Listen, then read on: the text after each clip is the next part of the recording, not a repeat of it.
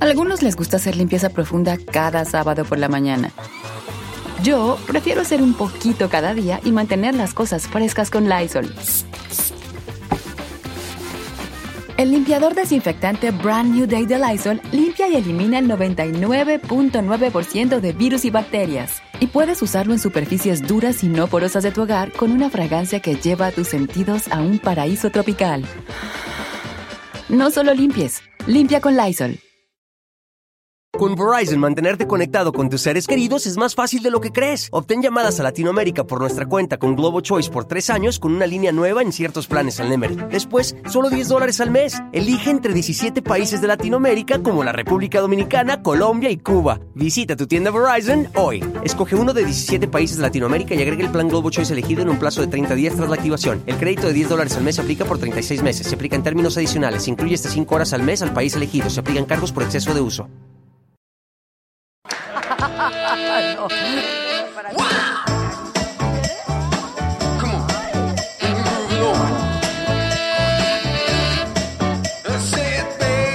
Pero estos dos que viven contigo.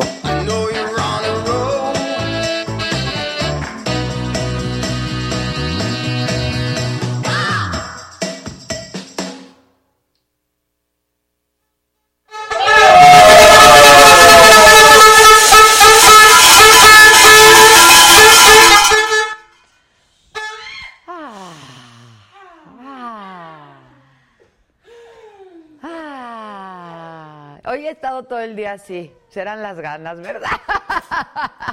ah, ah, ah. Oigan, hola. ¿Está enojada la gente porque entramos tarde o qué? Pues, pues miren, dense de santos que entramos. Ah. Porque estábamos muy cerca de ya no entrar, la mera verdad. Hay un tráfico. Ah. Este, hay muchísimo tráfico, se los juro, se los juro. No, pero llovió hoy. ¡Ay, la tortuguita pasó! ¡Oh, mira, sagadictos! ¡Que se echó inmortal! ¡Mortal! ¡Mortal! ¡Eso, bravo!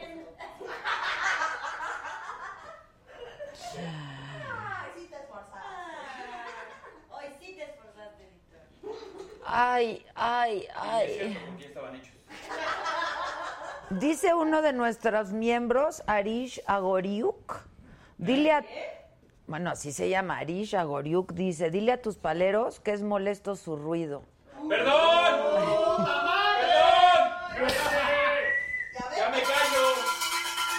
Que ni que, que ni que estuvieran en el Estadio Azteca. Es el nuestro. Es nuestro estadio. No, no, no, no anunciaron que íbamos a entrar más tarde hoy. Ahí está, se les dijo. Se les dijo. Hay que estar atentos, hay que estar atentos, muchachos. Ayer se pintaron de rojito al final y ya no dije. ¿Me puede alguien decir quién fue para agradecérselo? O, a menos que quiera volverse a pintar de rojito el día de hoy, y pues entonces doble vez lo saludar. Sí, es que luego... O sea, ya desde ahorita. Es que saben qué? que luego entran tarde. Que, que más volumen, que, que más volumen mío o de los paleros. ¿Mío o de los paleros?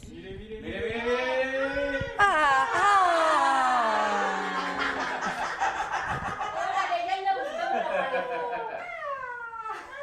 Anda buscando con quién. Anda buscando a la otra. Ah.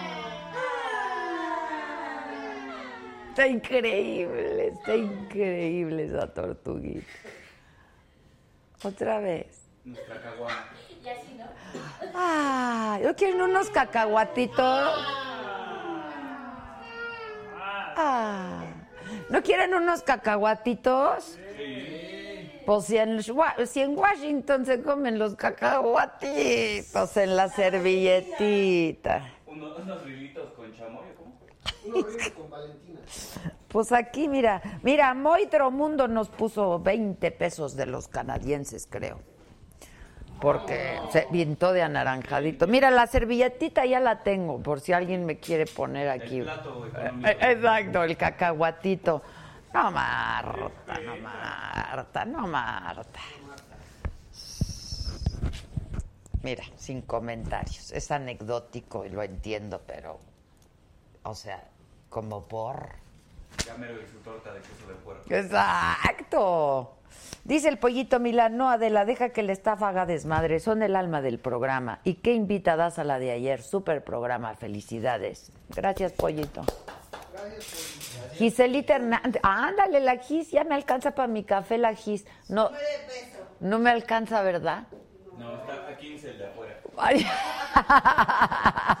ok, vamos Micha y Micha, Gis. Vamos Micha y Micha, mi Gis. Gracias, Giselita. Miren, aquí la banda escandalosa y los paleros poniendo el ejemplo. A ver si aprenden. A ver si aprenden, muchachos. Bueno, el caso es que concluyó la reunión entre las delegaciones de México y de Estados Unidos sobre el tema de aranceles. Este, y pues no, no hubo acuerdo. Saliendo el secretario de Relaciones Exteriores dio una conferencia de prensa, había dicho que la daría a cinco y media, no fue a las cinco y media, fue más tarde. Este, pero bueno, lo único que dijo es que mañana iban a reanudar las discusiones eh, para entrar a una negociación y acercar posiciones sobre este tema. Pero hoy no hubo acuerdo. Entonces ganó por unos cacahuates. Este, sí, ahí hubo quien se comió los cacahuatitos que ofrecieron, los pusieron en... Y como los llevamos nosotros, nos cobraron arancel. Exacto, son japoneses de Japón. El Ebrard bien feo, se le vio la lona. Sí, ya se le ve la lona bien feo. Pero horrible, en serio. Sí, a ver. Le agarraron como para dos gringas ahí del queso de. Ya. Claro que no, mira, se puso, de hecho se puso pelo. No, ahí tiene Jeremy ve pero cañón. ¿A poco? Pero Ahí bien, va, ahí va, ahí va. sí le agarraron para dos gringas de su queso de, Oaxaca. A ver. Ahí va. va. Bueno, el caso es, sí, que hay harto chisme hoy, dice el apoyito Milán. El- pues, sí Ahí está, mire, mire, mire, mire. Para, no, sí para tres gringas. de verdad. Se prestó cabellito. Sí. Que le pongan este. Ay, sí, no está bonito. Porque... No, ya mejor que se rape. Sí, claro, No ya. nada como la resina, Exacto. como la resinación. Sí, la resinación, esto es lo, no, no nos queda de otra, pues la resinación. Los que somos Nosotros. no tenemos bronca. Exacto, exacto. Oigan, este, pues tú, mi ya, sale una ayudadita. O sea, que me hablen. Yo le pongo toque.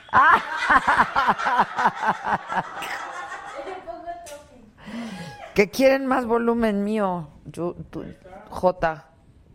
Solo hay una J hoy. Viene. Bueno, mientras esto estaba pasando en Washington, mientras esto estaba pasando en Washington, este, aquí hubo una reunión del presidente Andrés Manuel López Obrador con gobernadores priistas. Y los gobernadores le dijeron que lo iban a apoyar, que le iban a dar su respaldo ante la postura arancelaria de Donald Trump. Este, pero terminó la reunión allá y el presidente Trump escribió en su cuenta de Twitter que sí hubo avances, que mañana van a seguir las negociaciones con el entendido de que si no hay acuerdos, el lunes ya van a comenzar a aplicar los aranceles que serán del 5%. Entonces, bueno, pues no hay acuerdo, pero todavía no nos dicen que en él, ¿no? Entonces vamos a esperar a mañana que van a continuar las negociaciones. Y eh, personal del Instituto Nacional de Migración, en coordinación con elementos de la Marina y la Policía Federal, hicieron un operativo para detener la caravana migrante que ingresó este miércoles al sur del país. Eh, se hizo a la altura de Metapa la movilización. Esto es cerca del municipio de Tapachula, y en Chiapas. Ahí varios migrantes fueron detenidos y fueron trasladados a la estación migratoria. Eso, pues, con el tema, ¿no? Que es lo de hoy. Otro tema importante, Emilio Lozoya, ¿se acuerdan que había recibido una suspensión, un amparo? El exdirector general de Pemex, pues ya le dieron un amparo, pero definitivo, una suspensión definitiva contra la orden de aprehensión que fue girada la semana pasada en su contra. Eh, por una investigación de la Fiscalía General de la República por la compra de una planta petroquímica Altos Hornos de México cuando él era director de Pemex. Ya le dieron suspensión definitiva. Hoy, hoy miércoles, se cumplieron 10 años de la... ¿Cómo pasa el tiempo? De veras, ¿cómo pasa el tiempo? 5 de junio eh, de hace 10 años fue la tragedia, ¿se acuerdan? En la guardería ABC, allá en Hermosillo, Sonora, en la que murieron 49 niños. Y hoy en la mañana, en la conferencia, en la mañanera, el presidente López Obrador dijo que es un día de luto. Alejandro Encinas es subsecretario de Derechos Humanos de Gobernación y dijo que el apoyo está reiterado a las familiares, que ya se atiende una queja de los padres de los niños fallecidos, que fue presentada ante la Comisión Interamericana de Derechos Humanos. Toda esta información y muchísimo más está en la-saga-mediosaga.com. ¿Vieron lo, ¿Alguien aquí pertenece a la Iglesia de la Luz del Mundo? Yo, pero ya no. Cuando me pidieron el baile sexy, dije, no. Pues es que detuvieron al, al, al, al- Al Papa. A lo que sea, lo máximo. sí, A la luz.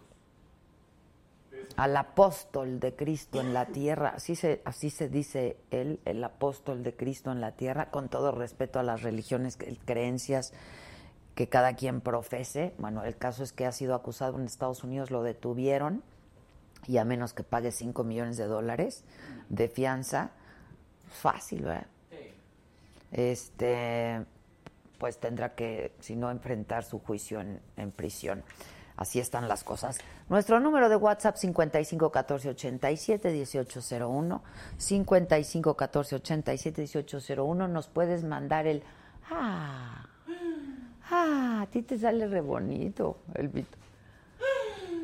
Ah. Bueno, este pueden mandarnos mensajes de audio, de texto, de video, el pack, el six pack, el tetrapack, lo que quieran nos pueden enviar Poniéndole como poniéndole como tortuguita, lo que quieran, lo que quieran.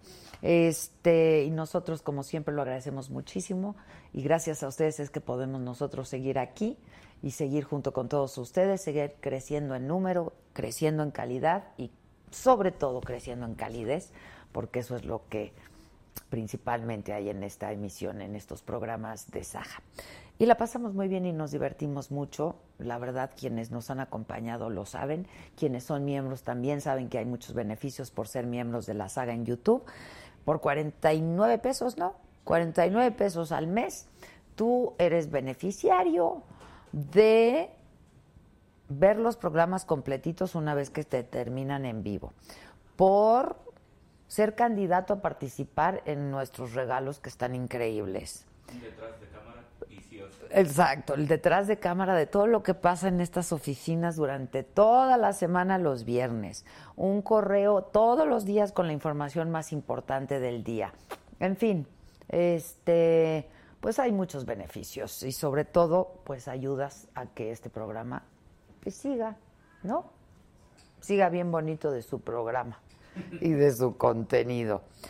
Les recuerdo también que este programa, si no lo has visto o si te gustó tanto que lo quieres escuchar mientras haces ejercicio, te bañas, lavas el coche o haces lo que tengas que hacer, lo puedes hacer en nuestro podcast. Eh, estamos en Spotify y estamos en iTunes, es la saga con Adela Micha. Y hay como cosa tuya, pues dale compartir en Facebook, dale me gusta. eh, y pues eso, píntate de colores en el YouTube, hazte miembro y todas esas cosas que tanto nos gustan y nos hermanan. Eh, sí hemos invitado mucho a Galilea, pero no ha podido venir. Ya Stephanie se pasó a enojar, entonces tengan cuidado cuando Stephanie, ya vi que contestaste. Sí se le ha invitado a Galilea. Claro. Sí se le ha invitado, pero Aquí tengo los mensajes y los este que ponen muy tarde los programas completos, Josué. ¿Cuál tarde? Sale el mismo día, pero se tiene que procesar. No sé. No poder controlar. que me tiene que llevar a comer. Ah, sí, no, que sé. no no, es no que llega a su casa a cenar Ah, ¿también quieres comer tres veces al día? No, de hecho es la única ¿Y comida. dos colaciones? No. No, lo que pasa es que una vez que se termine el programa, pues la compu tiene que procesar el programa. Y tengo que llegar a mi casa para poder subirlo. Mm, ta. Mm, ta, pues hazlo desde aquí antes de irte. Aquí hay un catre. Pero se tiene que procesar. ¿A poco voy a llegar a mi casa a la una de la mañana? Pues, pues, A ¿qué? mí me gusta ver a mi mamá. Mm. Sí, márquenle a la señora a ver si es cierto. Ah, ahorita les da. A ver, a ver, quiero ver, que nos grabe un... Ah, ándale, ándale. Este, ¿quién pone porno? Nadie pone porno. ¿De qué? Sí, ¿En dónde? en YouTube. Pero ya se bloqueó. Pero ya se bloquearon. ¿Pero a nosotros? No, Ah, es diario mi ah. Me equivoqué de chat. A ver ahí. Oigan, que se escucha muy suave mi voz. Qué rico. O sea, muy bonita. ¿Muy bonita de mi voz o no? ¿O qué? Que a veces los pones hasta en la mañana, Josué. Ya, en serio. No, eso no. A ver. Opas, alguien te está vigilando, ¿eh? Pues No, neta. Bueno, hoy tenemos un... No se retracten de los mensajes que manden, y menos si es que se van a pintar de colorcitos, por favor. Y ya escucharon usted ayer a la diputada del... Ya escucharon ustedes ayer a la diputada del Verde que no hay que usar plástico, hay que usar reciclables. Entonces, miren qué bonito de nuestro termo. ¿No? Chulada del termo. Y la tortuga feliz por ese termo. Se oye muy bien. Y- igual deberían de lavar sus ¿no? Sí. O sus dos A su internet, a su volumen, a su volumen. Ahí está en la cámara del Víctor, se ve. Que estoy muy apagada, están diciendo, compadres. Este, bueno, que no le den clic a esos de los pornos. No. No. Entonces, pero ya los ya los censuraron, ¿no? O bueno, que uno le dé clic y a ver si está bueno. Y que avise. Que no, que es el micrófono. No estoy apagada, se los juro. Y el micrófono, súbanle tantito a su DC del DC. A ver, y luego en nuestra tienda de la Saga Store, la-mediosagastore.com, tenemos lo que te viene siendo el termo, las cartas, la gorra, las sudaderas, las mazo de cartas, ¿no? Unas cosas padrísimas, padrísimas. Ten- Anillos, todo tenemos ahí todo. Oigan, y hoy tenemos un programa increíble. Iré, iré. Iré. Ah, no, sí me oigo bien, muchachos. Estoy un poco ronca porque, pues no sé por qué. Bueno, tenemos un super programa. ¿Quién ya llegó, Giselita? Ándale, mira, vamos a recibir y con mucho gusto a dos personas que dominan sus temas. Araceli Gómez, en vez de que digan Josué trabaja hasta tarde solo por enviarnos los programas completos. ¿Eh? ¿Qué diferencia? ¿Ves? ¿Ves? Así, así se tendría que decir. Por favor. En vez de que Qué digan. chido que Josué se queda hasta tarde. Gracias por desvelarte, gracias. Ay, cállese. Pero, pero están ahí. Que ya, ya, ya no puedo. ¿Qué hago? ¿Qué hago? ¿Qué hago? Que si ya hablamos del líder de la luz del mundo, ya, Ya, ya hablamos, ya se de- habló. ya se habló, ya se habló del líder de la luz del mundo. Este,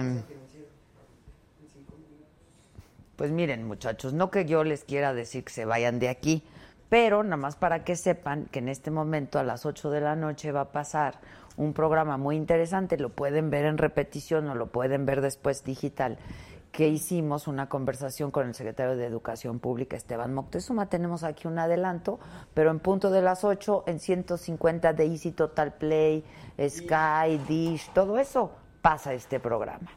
Entonces, ¿quieres pasar el promo o qué? No, bueno. No, de veras, Josué. Uy, te están acusando muchísimo, Josué. ¿eh? Que manda el pack, que acosa a las seguidoras Este. Bueno, pues nadie quiere ni hacerse miembro ni pintarse de colores. Yo ya me voy de aquí. Ya vámonos ya. No tiene ningún sentido esto, ya. No aprecian el trabajo de uno de veras. Bye. Va. Ni su trabajo ni mis desveladas. Oigan, no, miren, va a estar con nosotros Renata Roa y vamos a estar hablando de este libro. Eh, está en ti. Este mm, Renata Roa dice, Laura G, con su experiencia nos invita a un viaje maravilloso para descubrir todo nuestro potencial. Y luego, ¿eh? Laura G nos invita a un viaje a la JUS. Ah. A unas cabañitas, a unas cabañitas. Y está con nosotros también Gustavo Prado y nos viene a hablar también de este libro, Mextilo, Historia de la Moda Mexicana. Son dos buenazos, los dos, de veras, conocedores de sus temas, expertos en sus materias. ¿Eh? Expertos en moda y nos van a hacer pedazos hoy, porque mira, se hizo lo que se pudo, Gustavo. Ah, vamos a ver el promo en lo que les ponen el micrófono a Gustavo y a Renata y vamos a hablar de qué, de la moda, lo que te acomoda de la moda, porque ahorita ya hay quien va a invalidar esa, ¿eh? ¿Cómo es? Nosotras, dijo alguien, de la moda lo que nos quepa. Estuvo precioso, precioso. Vamos. Esta nueva reforma educativa, Esteban, Sí. ¿es la correcta? A donde voy es que todo eso te obliga a poner al niño al centro. ¿Dónde dice eso en la nueva reforma Ah, en el educativa? artículo tercero constitucional. Eh, eh, ¿No temes pasar a la historia como ser el secretario que tuvo una regresión de años y que esta reforma significa un retroceso en muchos sentidos, Esteban? mira, quien dice eso, Adela, son los extremos. Los extremos son la coordinadora, por ejemplo. La coordinadora, que no le gustó la reforma, Ok, ya se reunieron con el presidente un par de veces. ¿Qué les prometió Andrés Manuel López Obrador a la coordinadora? a la coordinadora que le prometió, Sí. bueno, Ahora, sí hubo muchas cosas que se conservan de la reforma anterior, ¿no? Eso de que no iba a quedar ni una coma no fue no así. quedó ni una coma. ¿No quedó ni una coma? No, lo que pasa, Adela, es que... Y si vamos, ves en la televisión las huelgas, las no idas a la escuela, los estos, los No son las maestras y los maestros, ¿Quiénes son? son los sindicatos. Oye, ¿has visto el Bester Gordillo? No lo he visto, Para nada. para nada. Son amigos, ¿no? En el financiero Bloomberg, contamos historias. Eso está pasando en este momento, está iniciando 8 de la noche en el financiero Bloomberg, pero no tienes que irte para allá porque lo puedes ver después, lo repiten como tres veces y además está en nuestras plataformas, en todas las de aquí, las del financiero.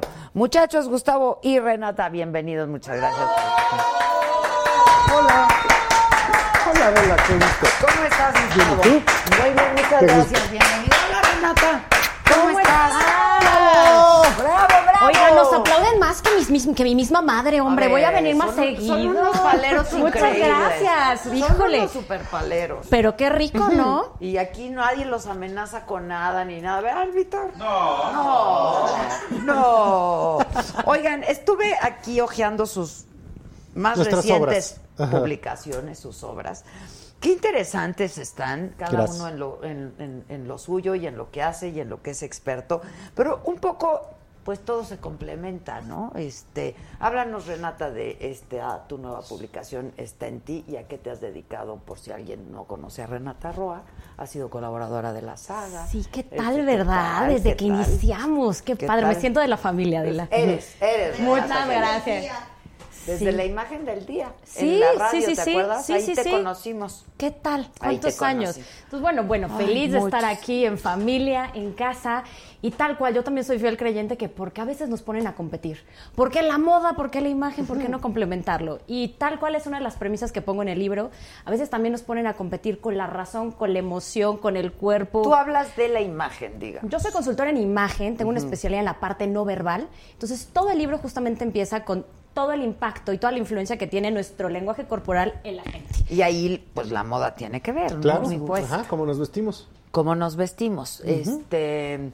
Este libro que está súper interesante y que está padrísimo, que es Memoria de la Moda Mexicana, me parece que es muy importante también cuando hablamos de imagen y cuando hablamos de moda, pues saber de qué cultura estamos hablando y de Claro. dónde venimos. ¿no? Porque Yo durante muchísimo tiempo he dado clases en las universidades precisamente en temas de moda y de diseño. De hecho, en mis clases siempre sales tú, porque cuando es Jean-Paul Gaultier, empieza con tu entrevista con Jean-Paul Gaultier. Cuando hablo de Carolina Herrera, Carolina Herrera, Herrera. New York, Ay, entonces gracias. sales tú también. Y como buen co- ejemplo o como esto es lo que no se ejemplo, debe de no, hacer. Como un ejemplo impresionante porque de repente es así de, este, por Adela eh, en el financiero y lo que sea, y traes un saco que es un saco Chanel y un saco que de repente tienes André Courrèges, etcétera. Entonces, curiosamente, de todo lo que sale en los medios, alguien que siempre ha estado como en la gran moda, eres tú. Entonces, siempre te pongo como un ejemplo de, miren, esto es lo que sí está pasando, que sí tiene relación con nosotros y que sí está en México. Y encima de eso, yo de lo que estoy hablando en el libro es como de cómo es no es la etnia, no es la antropología, no es la tradición, porque siempre se ha ido por ahí la idea de la moda en México. Esto está hablando de cómo se generaron los diseñadores y cómo los diseñadores que empezaron a hacer moda, pues básicamente son animales de extinciones masivas cada 10 años, porque hacen moda En y nuestro quiebran. país. Ajá, aquí. Híjole, y hacen moda y quiebran. Y en el mundo, cuando, no sé, hazte cuenta, Valenciaga muere, entonces la casa queda cerrada, pero cuando la reabren, pues entra un diseñador y luego entra otro y luego entra otro y las casas siguen vivas mucho más tiempo de lo que pueda vivir un diseñador. Trascienden al diseñador y al personaje. Trascienden claro. el tiempo. Pero aquí en México, por desgracia, muerto el perro se acaba la rabia. Porque una vez que acaba la obra de un gran diseñador, Manuel Méndez, o Pedro Loredo, o el propio Ramón Valdiosera, pues se pierden porque nadie continúa, las marcas no siguen, quedan en la nostalgia, la gente las recuerda así como, ay, ¿te acuerdas Sí, que claro, estaban aquí enfrente del claro. Palacio de Hierro? Y que era la marca de los setentas, pero no existe ya nada más. Entonces, una cosa que también es súper grave es que eso se mantiene hasta ahorita y cuando tú le dices a un diseñador de ahora, oye, ¿tienes archivos? No, ¿por qué? Pues que no guardas las Claro. prendas, muestras o algo. No, no tengo nada. Bueno, ¿tienes fotografías? No tengo nada. sea, no tienen un Entonces, No portafolio. hay memoria de esto, no, no hay un portafolio. No, no bueno, eso y es eso también no ha ayudado a que haya una moda mexicana que piense en sí misma y que esté hablando del presente para poder hablar del futuro porque sabe de dónde viene. Claro. Dice Santiago Neira Alonso, Prado es la persona más inteligente que conozco. Ay, qué lindo. Hombre, qué bonito Santiago. estuvo eso. Oiga, ¿no quieren un café? ¿Quieren algo Yo de sí una tomar? agüita. Hay un café, yo te agradecería Cafés, infinitamente. aguas, ay, lo que se, Oye, pero lo qué que interesante. alcance, hija. O sea, Qué interesante lo que dices, porque justo creo que lo que está faltando es la construcción de marcas personales. O sea, que realmente se establezca el valor como el, el talento que tiene y no necesariamente que la institución les dé todos esos atributos a estos diseñadores, que también es parte de lo que planteo un poco en el libro. La importancia de, justamente construir una marca personal y dejar huella desde Wow. tu sello, ¿no? Desde los pero tú talentos. hablas de una marca personal de cada uno de nosotros, Por supuesto. no de los diseñadores en Por- este caso. Pero en o sea. este caso lo que está faltando también es eso, la construcción de marcas personales. Y si a eso nos vamos, creo que nos tendríamos que también remitir a lo que ha pasado en la cultura mexicana y antropológicamente hablando, nos da penita decir en que somos buenos, nos da penita ser a la mejor el yo, yo puedo, yo, yo te ofrezco esto. ¿no? Y creo que antropológicamente hablando, como tú bien lo decías, qué importante también sería empezar a, a- a cambiar esta parte, ¿no?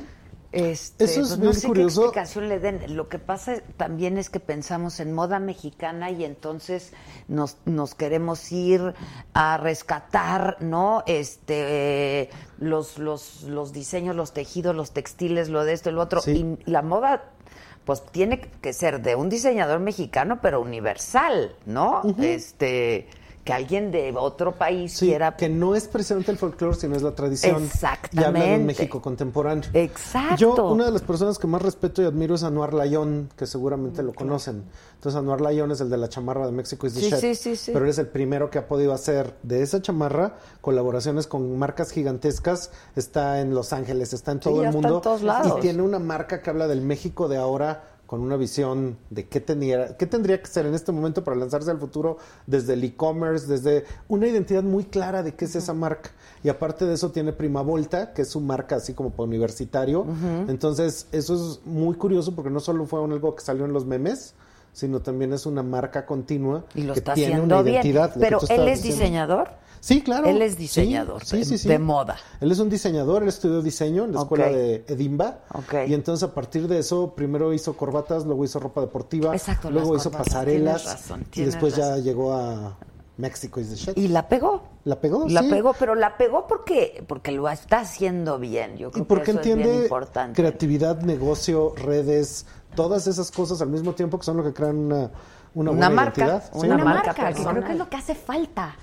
¿No? Y comprárnoslas y que no nos dé miedo, pues bien dicen por ahí que el que no enseña no vende, ¿no? Y a lo mejor en este tema de, del- sobre todo de los intelectuales, ¿cómo voy a enseñar que soy esto? Los diseñadores, ¿no? Bueno, yo era fanática del maestro Valdiosera, de su rosa mexicano, y cuánta gente en realidad conoce todo el legado que dejó este hombre, ¿no? Entonces, híjole, muchas gracias. Sí, pero fíjate que, mm, no sé, a ver, el, el debate está padre, ¿no? Porque de pronto pensamos que los trapos y la moda y esto es un asunto muy frívolo, ¿no? No. Este, pero otra vez habla mucho de quién eres, de qué eres, de Y de cómo eres, de qué somos, ¿no?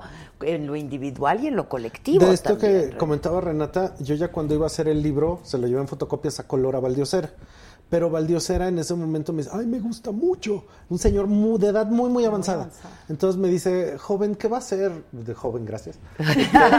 joven, ¿qué va a hacer en, lo- en dos meses? No, pues nada, maestro Valdiosera, ¿qué quiere? Quiero que venga a mi homenaje. Porque voy a cumplir 100 años y quiero que venga a hablar a mi homenaje. Yo, claro que sí, maestro Valdiosera, ¿no? Entonces, él, esto es muy triste porque le faltaron 15 días para cumplir 100 Ah, es años. lo que te iba a y decir, no llegó al No llegó. homenaje. No llegó. Pero para mí llevarle el libro al papá de la moda mexicana, pues sí, yo salí Claro. llorando, evidentemente. Y ese señor hizo... Perdón, pero ¿quién le estaba dando, ofreciendo el homenaje?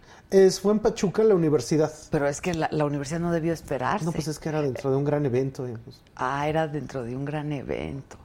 Y pues ya los 99.8... Exacto, es que no te puedes esperar, güey. ¿No? Sí, sí, sí, sí, Larga sí. vida, qué increíble, la verdad, Y él qué quería increíble. llegar a su cumpleaños, sí, pero Híjole. ya no pudo. Y con un legado increíble. Un legado qué increíble bárbaro. porque de 32 estados, él hizo el traje típico de 18 estados que no existían. Lo mandó el presidente Miguel Alemán y él tomó bocetos. Y entonces hay cosas que nosotros decimos, híjole, que esta ropa es el traje típico que debe ser milenario. Y pues lo inventó no, lo en los 50. Fíjate. Entonces, él siempre fue alguien que inventó el rosa mexicano como color. Le encantaban las mujeres mexicanas, entonces llevó a, a modelar así a Morena Mestiza, este previo de Yalitza. Ajá, lo llevó ajá. a modelar a Nueva York en 1950 y modelaban bailando la sandunga. Entonces, él siempre estaba hablando de que la mujer mexicana es la más bella del mundo. Y sus compañeros diseñadores decían que no, que la mujer mexicana era fea. Y él decía así como, no, no, no, ¿qué pasó? Ellas, o sea, por eso inventó una moda mexicana con materiales mexicanos. Mexicanos, fíjate. Pero, pero la moda es, es- es- pregunto, ¿es, ¿es un asunto frívolo? ¿Es un asunto superficial? ¿Es, ¿Hay que dedicarle tiempo? ¿No hay que dedicarle? ¿Qué hay que hacer? A mí lo que me preocupa es que justamente le tenemos que poner etiquetas a las cosas. ¿Por qué vincular la moda a lo mejor con algo frívolo, con algo superficial? Al final sí es una expresión de ti. Y la forma en como a mí me gusta ver la moda sí tiene que ver muchísimo hasta con tu estado anímico.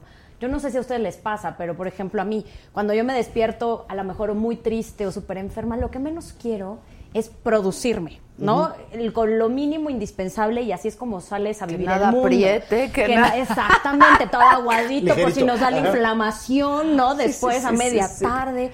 Entonces creo que, de nuevo, si lo vemos también como una expresión de nuestra esencia, como una expresión también de lo que, de nuestros intereses, y una de las cosas que siempre trato de compartir, no dejes que la ropa hable por ti, que hable de ti.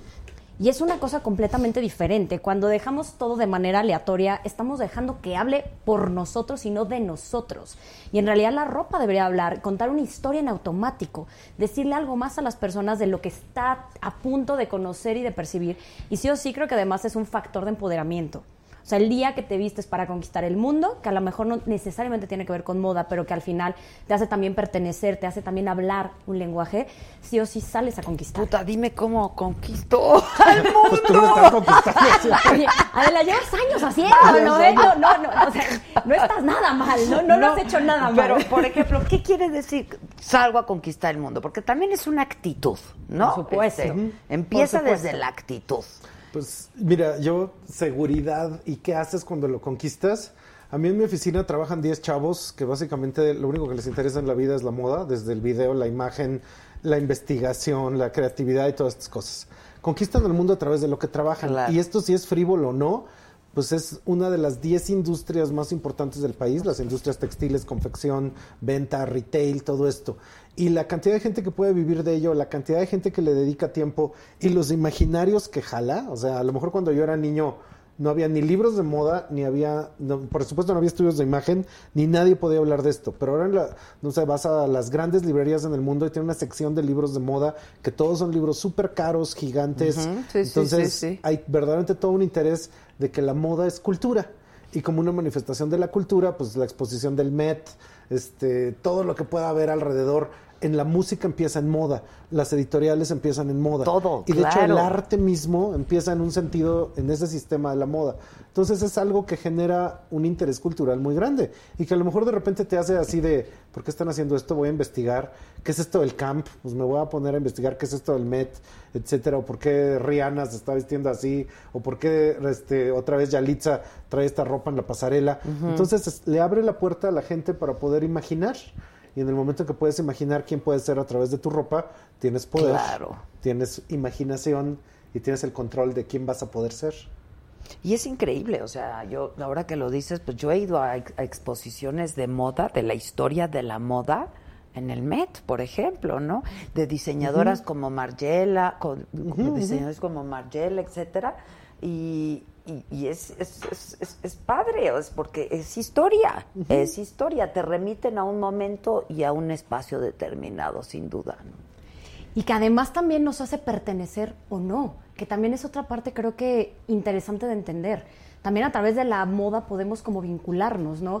Yo necesariamente eh, veo a gente y casi casi son hasta grupos de amigos que se visten como de una manera muy similar. Entonces, bueno, también es otro factor muy interesante de saber y de entender que sí también nos abre las puertas hacia una pertenencia, ¿no? Y al final pues somos gregarios, nos guste o no. Pues sí, no, eso sin duda. Una cosa bien curiosa de esto que decías, resulta que lo que jala de dinero la gala del Met es equivalente a lo que se gasta en el presupuesto de cultura en México.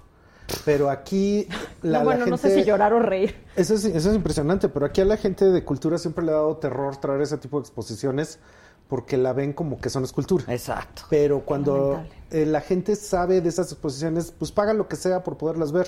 Entonces ahí hay un, todo, un lado entero de que si eso se entendiera desde que la se cultura podría oficial, explotar y se podría- capitalizar. Ajá, exactamente. claro, claro. Y a final de cuentas es, es educación para que los chavos entiendan industrias creativas, diseños, o sea, a final de cuentas crear riqueza. Entonces eso es algo que todavía nos falta entender, cómo volverlo una cultura del diseño. Ya, hasta inspiración, caray. Digo, no, nadie creo que pueda inventar ahorita el hilo negro. No, pero qué increíble inspirarte de la fuente. Qué Oye, padre. Y, y- en este libro, ¿por qué has escrito otros? ¿Tienes otra No, es el primero, este es tu primer caray. libro? Sí. Ah, es tu primer libro. Sí, sí, sí. Y entonces ha- hablas de lo importante que es la comunicación no, No, verbal, verbal, y ahí por supuesto que me voy y hablo un poquito de la parte de la imagen física del vestuario, pero sí o sí mi pasión se ha enfocado mucho a la comunicación como tal del lenguaje corporal, de la comunicación facial, las microexpresiones, las facciones, el rostro, y sobre todo la importancia de conocernos al grado de poder explotar y explorar también estos talentos para dejar para mí una huella en el corazón de las personas. Sonará muy cursi, pero sí creo que cuando Dame tienes... un ejemplo. Por ejemplo, una marca personal son estas personas que de verdad explotan tanto su talento y lo comunican y lo gritan tanto que después se vuelven más importantes que a veces hasta la actividad que ellos mismos hacen. Ejemplo, un David Beckham que es futbolista, pero gana más por sus campañas de publicidad. Y Bueno, pero que porque es guapo. Y porque además es un tema de tendencias, ¿no?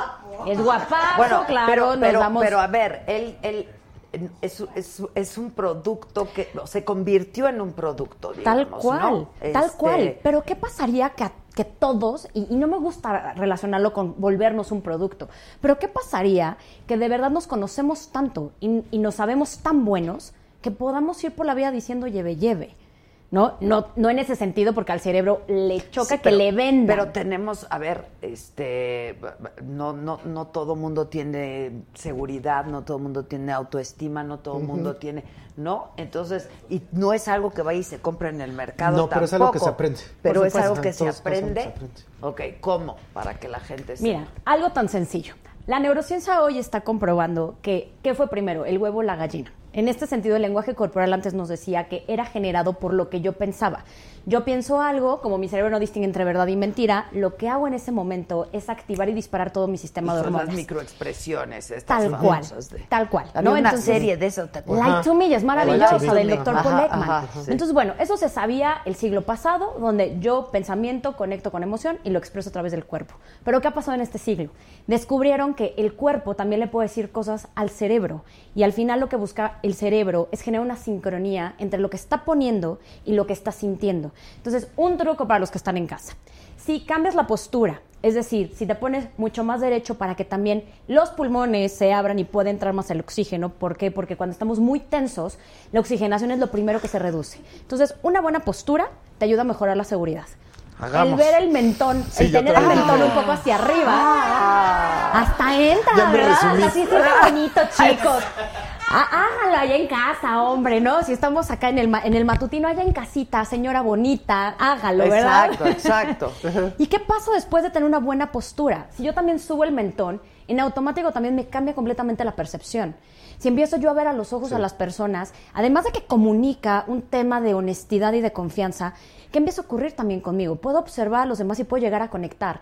Entonces, para mí, la respuesta, como el título lo dice, está en nosotros. Por Aquí. supuesto que no todo el mundo tiene autoestima, pero es algo que se tiene que trabajar todos los días, ¿eh? Porque no es como que ya la tengo, ya este, tomé 90 No, talleres. no es algo que va y se compra, es decir, Ni se se- compra, trabajas en ello. Y ni siquiera se tiene de manera permanente. Si es algo que tienes que tener la disciplina de alimentarla todos los días. Te corrieron de tu chamba, ¿qué crees? La autoestima se te va a los suelos. Te acaba de cortar el galán, ¿qué crees? Se te va también al suelo. Es algo que tenemos que hacer como un hábito. El gimnasio de la seguridad. Tal Sí, cual. Ay, pero me además, encanta el, el nombre. oh, Fíjate, o sea, justo hoy platicaba con alguien y le decía, acostúmbrate a oír no, porque pasa con mucha frecuencia, Sí, ¿no? la resiliencia, claro. Para tener rebotes, sí. Y tolerancia a la frustración y tolerancia, ¿no? A- al, al fracaso, porque el fracaso lo vemos como algo oh, terrible, pero es algo muy cotidiano, ¿no? O sea, durante el día hay muchas cosas que no te salen como tú esperabas, que no, entonces, este, hay que, hay que tener tolerancia al fracaso y, pues, tener esta actitud. Pero a veces ni siquiera sabemos cómo se maneja la actitud. Y bueno, yo de hecho inicio y me confieso, no sé si ustedes, pero yo vengo de un hogar donde fui analfabeta emocional. ¿Y qué es eso? Que la tristeza se materializaba a través del enojo, el miedo se materializaba a través del enojo, el enojo se materializaba a través del encabronamiento. Y perdón por el francés, pero pues así era. Entonces, cuando eres niño, evidentemente no alcanzas a distinguir toda esta gama de emociones que al final son para algo, sirven para algo, y que cuando aprendemos también de ese lenguaje nos ayuda entonces ahora sí a trascender por estas crisis. No está mal sentirnos tristes, ¿no? Y hoy es una de las cosas que está súper Ol- menado. Pero olvídate de ¿no? que esté mal, o sea, es inevitable. o sea, mal o bien, pues uno está triste. Lo único que tiene uno que adquirir son las herramientas. Aprender que no está mal estar triste, no está cual. mal estar enojado, Pero no ¿dónde está está mal. el foco? Exacto. Ah, el foco Y está en cómo me siento o herra- lo que hago. Exacto. O ya nomás me... Ahorita que abrí tu libro rápido me sorprendió mucho que dice que fisiológicamente solo puedes dorar- llorar ocho minutos continuos. ¿Qué cosa? Entonces eso me sorprendió mucho. O sea, ¿qué por- Perdóname, yo tengo capacidad. A ver.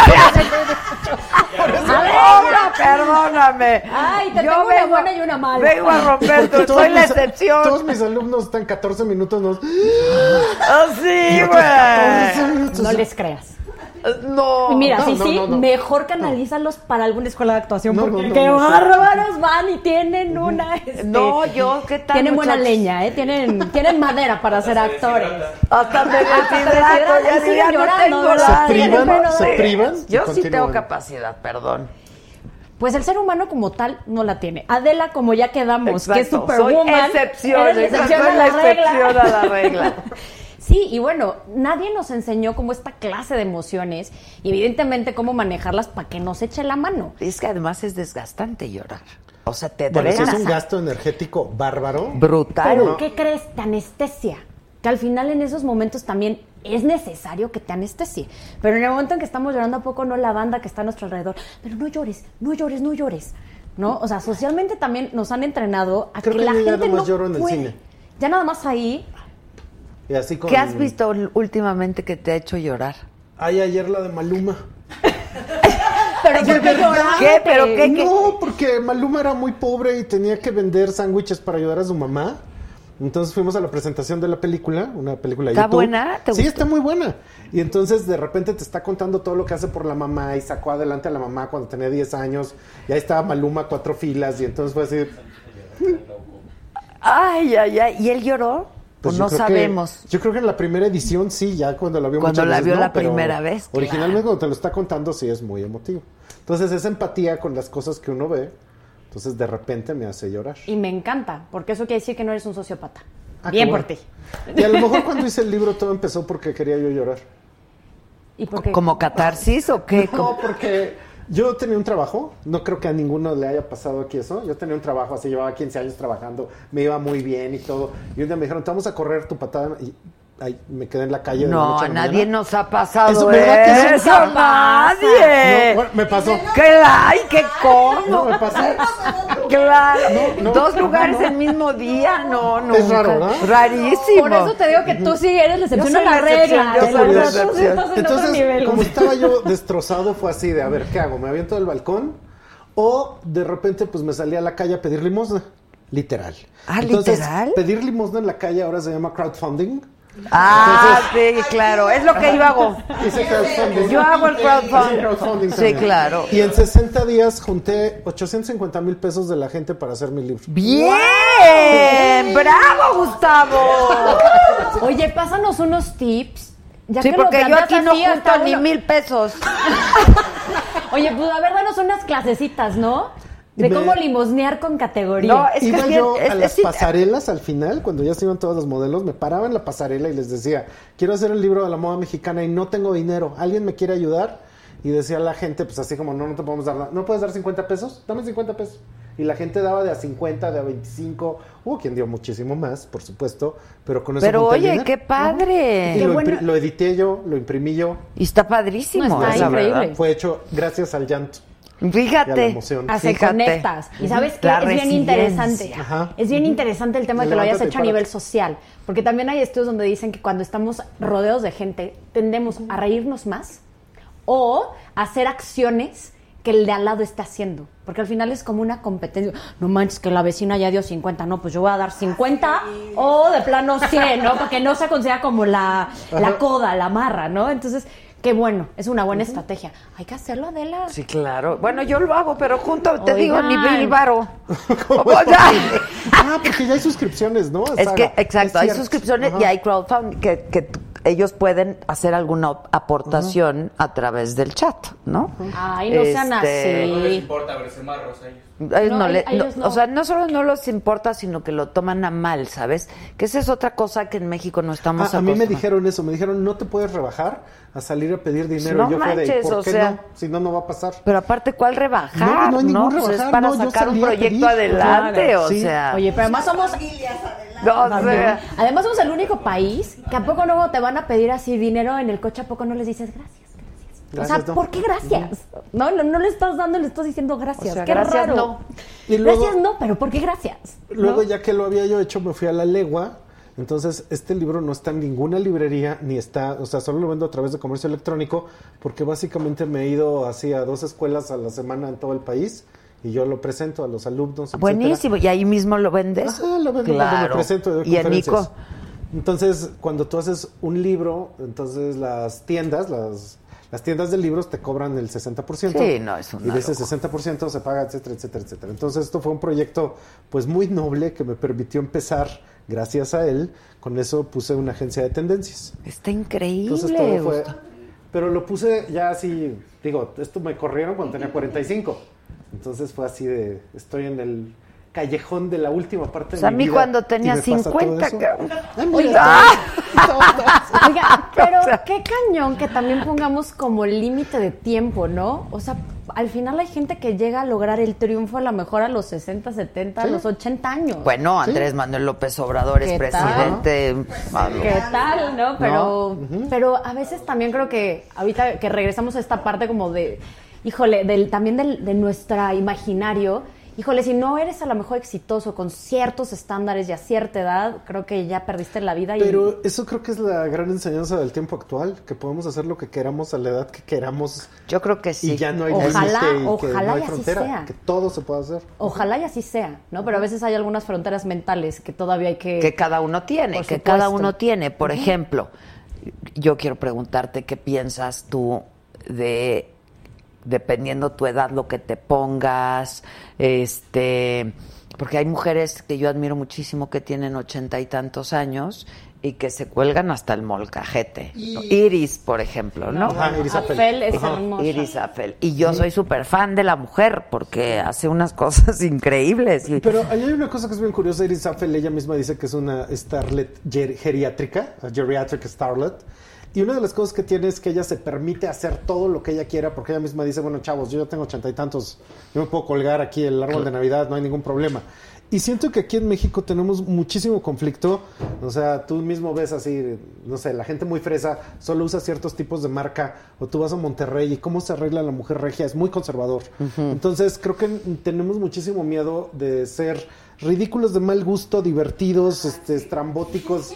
Y todas esas cosas son en realidad la diversión de poderse vestir. Y precisamente en el mundo, las grandes marcas que lo han hecho, o sea, desde el Schiaparelli hasta Jean-Paul Gaultier, lo, con lo que juegan es con la capacidad de reírse de uno Claro. mismo. Y de tener una identidad de, pues sí, miren, así me veo. Y, claro, yo tengo una amiga que dice, ya a nuestra edad, pero yo no, a ver qué piensan ustedes, a nuestra edad solo nos queda ser elegantes. ¿no? Y yo no lo creo, a mí, o sea, en primer lugar, pues para ser elegante necesitas un chorro de lana, un chorro de lana, ¿no? Uno. Dos, pues también estás producirte, necesitas, ¿me entiendes? Y a veces uno no tiene ganas, o sea, cual. nada más quieres ponerte un jean, un tenis, ¿no? y, y que te veas bien, pues, o sea, porque co- como aquí cotorreamos de antes muertos que sencillos, ¿no? Pero ser elegante pues no es para todo el tiempo, no es para toda la gente, no es para todos los no, no es accesible de entrada. Pero yo creo que también hay mucho de la personalidad de cada persona, donde hay gente que la ves en toalla y es elegantísima. Y a veces no tiene nada que ver con lo que traen puesto, sino como en esta actitud. ¿No? O sea, hay- como mucho, impone mucho algunas personalidades. Digo, ve precioso en toalla. Vic- Wow. ¿Hay fotos? Chulada en toallas. ¿Hay fotos? Jóvenes, no, Le no, no pack, activen ¿no? la imaginación, hombre, nos desconcentran con esas imágenes. No, pero a ver, este, hablando de la ropa y hablando de los trapos, por Sí, sí, es ejemplo, carísimo, sí, es carísimo. este, ser elegante, o sea, ¿qué es ser elegante? Yo creo no? que está la frontera del buen gusto, que en realidad el buen gusto a veces lo que detiene es la posibilidad de la imaginación, porque ser elegante, yo siempre decía a mis alumnos, es que mi colección es para alguien femenino y elegante, y les decía, femenina y elegante son todas las mujeres del mundo, en su propia concepción y en su propia imaginación. Claro, claro. Entonces ahí lo que habría que determinar es de qué elegancia estás hablando y para qué le estás hablando. De hecho, en eso mismo, la elegancia de la mujer mexicana contra la de la mujer latina en general, contra la europea, pues son un concepto de elegancia totalmente Distintos, completamente claro.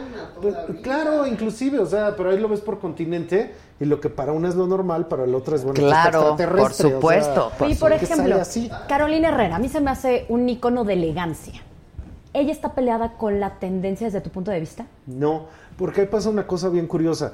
Carolina Herrera o el propio Karl Lagerfeld son gente que siempre está vestida igual. O sea, el tío Karl con su cuello y Carolina Herrera ¿no? con su camisa blanca bien planchada, ¿no? Su chongo, etcétera.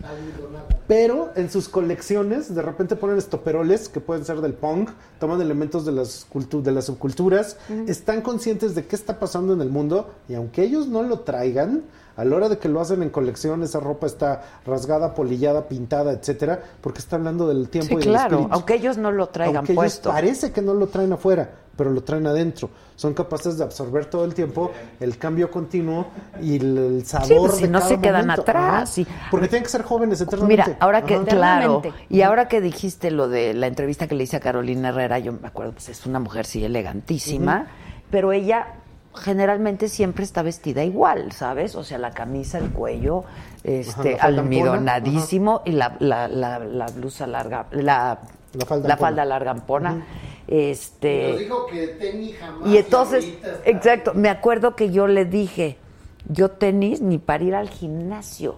Y me dice ella, no, yo tampoco. Y esa entrevista que fue hace como cinco o seis años, yo creo. Y de pronto los tenis, ¿no? Nuestros diseñadores favoritos empezaron a sacar unos tenis increíbles. Claro, nosotros hablábamos de los tenis para ir al gimnasio. Y yo ahora, o sea, yo ando en tenis cuatro veces a la semana, ¿no? Este. Ah, Bueno, pues Pero, ahí pero, por está. ejemplo, ¿te afecta, pero- ¿te afecta cómo te sientes usando los tenis? Gracias. No. Pero se convirtió en un tenis de lujo. Es que se no convirtió en en un tenis de lujo. Se convirtió en un tenis O que sea, es los diseñadores deseo. sacaron Ajá. unos tenis que son el deseo de todos los, toda la gente, ¿no? Ya hasta el Este. Víctor trae. Mira, Mira nomás. mira nomás. ¿eh? O sea, y te pones el vestido largo con el tenis y te pones el diamante con el tenis, y, ¿no? Pero eso es bien curioso, Adela, porque las marcas ¿Cómo de más cambiado? lujo aprendieron a hablar tenis para que fueran tenis de lujo. Exacto, Entonces aprendieron tuvieron a convertirlo en algo así. Ajá. Entonces, desde Gucci, Valenciaga, todas esas marcas tienen un tenis tan especial que se vuelve parte de la imaginación y todo el mundo lo adjetiva como el gran deseo. Pero ahí lo tuvieron que cambiar de cómo lo hablaban. De, co- de cómo lo Ajá. hablaban, Y de hecho, en definitivamente. general, todas la- las grandes marcas se volvieron más informales. O sea, Sí, más urbano el más asunto, urbano. más Sí. urbano. Y eso también está pasando en México. De hecho, lo que decía yo de Anuar Layón, hay otras marcas como Pais, que no sé si han visto que es una marca súper juvenil, como de ponchos hechos de, Paisa. tejido. Paisa. Como los tacos. Entonces, todo eso también es moda casual, pues que a la gente le da la oportunidad de hablarlo no en un gran evento exclusivo, sino de hablarlo el diario en la calle. Claro, claro. Ahora, por ejemplo, cuando a ti seguramente, pues tú a la, a la gente le dices, hay que atender el, el código del, del- de vestimenta, ¿no? Los- los ¿Cuál es el- benditos protocolos. Ajá, ¿Cuál es el código de vestimenta? Entonces ya te dicen cóctel o largo o... Pero también ese código de vestimenta es que hablas tú. Porque yo, por ejemplo, aunque ya, pues si me corrieron a los 45, ahí le echan la cuenta. Entonces todo el tiempo estoy vestido con lo que usan los de 17. Entonces yo así veo a alguien de 17, oye, ¿qué chamarra es esa? ¿Dónde la venden? Yo la quiero, quiero. Exacto, yo Pues estoy vestido así para verme eternamente juvenil. Aunque ya estoy en un ala ar- arañando a Chabelo, pero... Pero, No se, sigue te ve. Por lo menos no se te ve. pero yo hago lo mismo. Entonces, ¿eso está mal? A ver, Ajá. es que Dependiendo... A ver, ¿qué Partimos de que los protocolos, a ver, desde que no tenemos un manual de Carreño, como tal, no tenemos una referencia a la que podamos acudir para saber qué está bien y qué está mal. Entonces, el protocolo va cambiando. No, pero tú dices que todo lo que hacemos y nos pon- ponemos y no, no, no comunica. Por supuesto que comunica. Estamos com- comunicando mm, qué. A ver, que estás comunicando si eres capaz de romper estos códigos, pues que eres entonces una persona sumamente eh, creativa, que tienes una mente muy individual, que entonces no te importa lo que las reglas o las normas te están diciendo. Y ese juego a veces es muy interesante. Y de nuevo, antes era muy mal visto. Yo sí creo que hoy los protocolos como se están construyendo en el día a día, pues a lo mejor el ir a una boda de etiqueta de, a este, con pantalones hace 10 años era una locura. Hoy se ven muy dignos, una- unos pantalones a lo mejor más anchos, con una tela un poco más satinada, con algo que de verdad brille mucho y se vale ir de esa forma, ¿no? Entonces, como se van adaptando esos protocolos al estilo de vida actual, yo sí creo que entonces que es hoy en día romper un protocolo. Al final se están escribiendo esos protocolos, no no es algo que esté como O sea, escrito. yo, por ejemplo, recibo por aquí unos 500 diarios vieja ridícula. Mira, ¿No? ahí sí habla más de ellos que de ti. No, digo, a lo mejor hago el ridículo. No pero lo eso sé. es pero, algo... Y yo todo el tiempo lo menciono. Entonces... ¿Pero No, qué? Pero me vale. pero me vale, ¿no? Porque Entonces, yo todo el tiempo lo menciono porque traigo estos lentes, ¿no? Y mi oficina está así en Roma Condesa y mi perro es un pug y tengo una agencia de tendencias y hay gente que dice que yo soy hipster. Pero eso no es cierto. O sea, ser hipster está en la percepción de la gente. Claro. Y es relativo. O sea, para alguien seré muy hipster, para alguien no soy nada hipster, etcétera. Para Y los alguien- hipsters van a decir, pero yo alguien creo que no alguien eres te puede hipster. decir Eso pero otra persona te, estoy seguro que te dice, oye, qué guapa te ves. Ay, O me sea, encanta tu y es- vestido, y me Sí, encanta Exactamente, tus o sea, está botas, y me equilibrado porque encanta. todo es relativo. Claro, Y no hay claro. un gusto único, No, sino no, que no. estamos contestando a esa multiplicidad del gusto y yo no soy hipster. Exacto. se los aclaro. Eh, un Son los hip- primeros en negarlo. Es correcto. No, bueno. Es parte de los códigos no escritos de los hipsters. Tiene Ahora, razón. yo pues, sí soy una vieja ridícula, pero me vale. Pero de nuevo, por eso habla de ellos. Y más allá de decir, ay, ¿por qué son tan agresivos? No, habla de una creencia que ellos tienen alrededor de la vestimenta. Por eso hablo- justamente Ahora- hice mucho énfasis. En ellos te están gritando cuál es su creencia, ¿no? Ahora, a ver, Gustavo, yo creo que estamos un poco atrasados en moda en México, ¿no? ¿O qué? Eh, O todo lo que pasa en la moda mundial va a pasar en México como con tres años Sí, de distancia. años. Pero una cosa que creo que es súper importante de ver es que de repente, digo, me dedico a las tendencias, entonces las agencias de tendencias mundiales te dicen qué va a pasar en Londres y Nueva York en dos años. Eso jamás va a pasar en México. Nos movemos a otra velocidad, con otro gusto y con gustos locales muy peculiares. Entonces no es lo mismo cómo se viste Tijuana a Monterrey. Ajá, ajá. No es lo mismo cómo se viste Monterrey a la sociedad oaxaqueña y cómo se visten de Oaxaca al Estado de México. Y en todos los lugares en, en el país hay desde una multiplicidad de clases sociales hasta un arreglo que es de verdad, yo creo que la mujer mexicana es la que más tiempo se tarda en arreglarse porque esas superproducciones no es posible que salgan Oye. espontáneamente como palomitas, así que nomás ya se arregló. Más vale Entonces- guapa que temprano, ¿eh? entonces, eso, Es- de hecho, de lo que está hablando es que creo que sí hay una tendencia mexicana que no necesariamente quiere decir folclore o inclusive no, tradición, no, no. es otra cosa, pero cuando uno está en los aeropuertos del norte, ves a unas mujeres altivas, gigantes, ¿no? Con uñas, con sus portafolios de carne que acaban de comprar en el aeropuerto, con sus bolsas, sus sombreros, y dices, Dios mío, qué mujer tan guapa. Pero cuando tú vas de repente a Guadalajara, también dices, Dios mío, qué mujer tan guapa, pero no es como las del norte. Exacto. Es No, otro ya sabor. Están casadas con sus primos. Bueno, no, pero son las mujeres más guapas. Bueno, pero, pero tú hablas de eso también, de que todo está comunicando. O sea, si Todo. vas a una cita de trabajo y vas en tenis, ¿qué? Todo. Digo, dependiendo para qué tipo se vale ahorita. Ahora ya, vamos a ¿no? sacar- Ahora ya. Pues, pues yo espero que sí. Ahorita Ahora ya. vamos a sacar trapitos al sol, ¿eh? A ver, bien. No, no, no, digo, también va a depender muchísimo del, sobre todo del contexto al que vayas ahí. O sea, por ejemplo, la otra vez de un taller, llega una chica toda tatuada en tenis, con pelo azul, con rastas, y que está trabajando, aunque ustedes no lo crean, en la Suprema Corte de Justicia.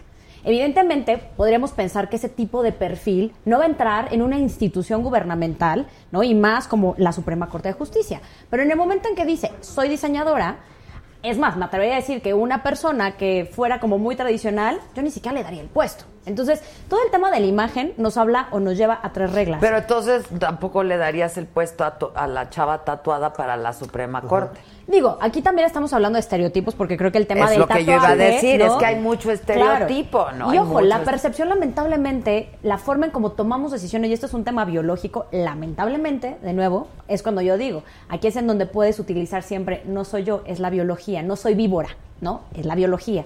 En segundos tenemos que tomar decisiones, nos tardamos más o menos ocho segundos en hacerlo. Y esas decisiones las tomamos a través de los catálogos que hemos construido con las experiencias previas.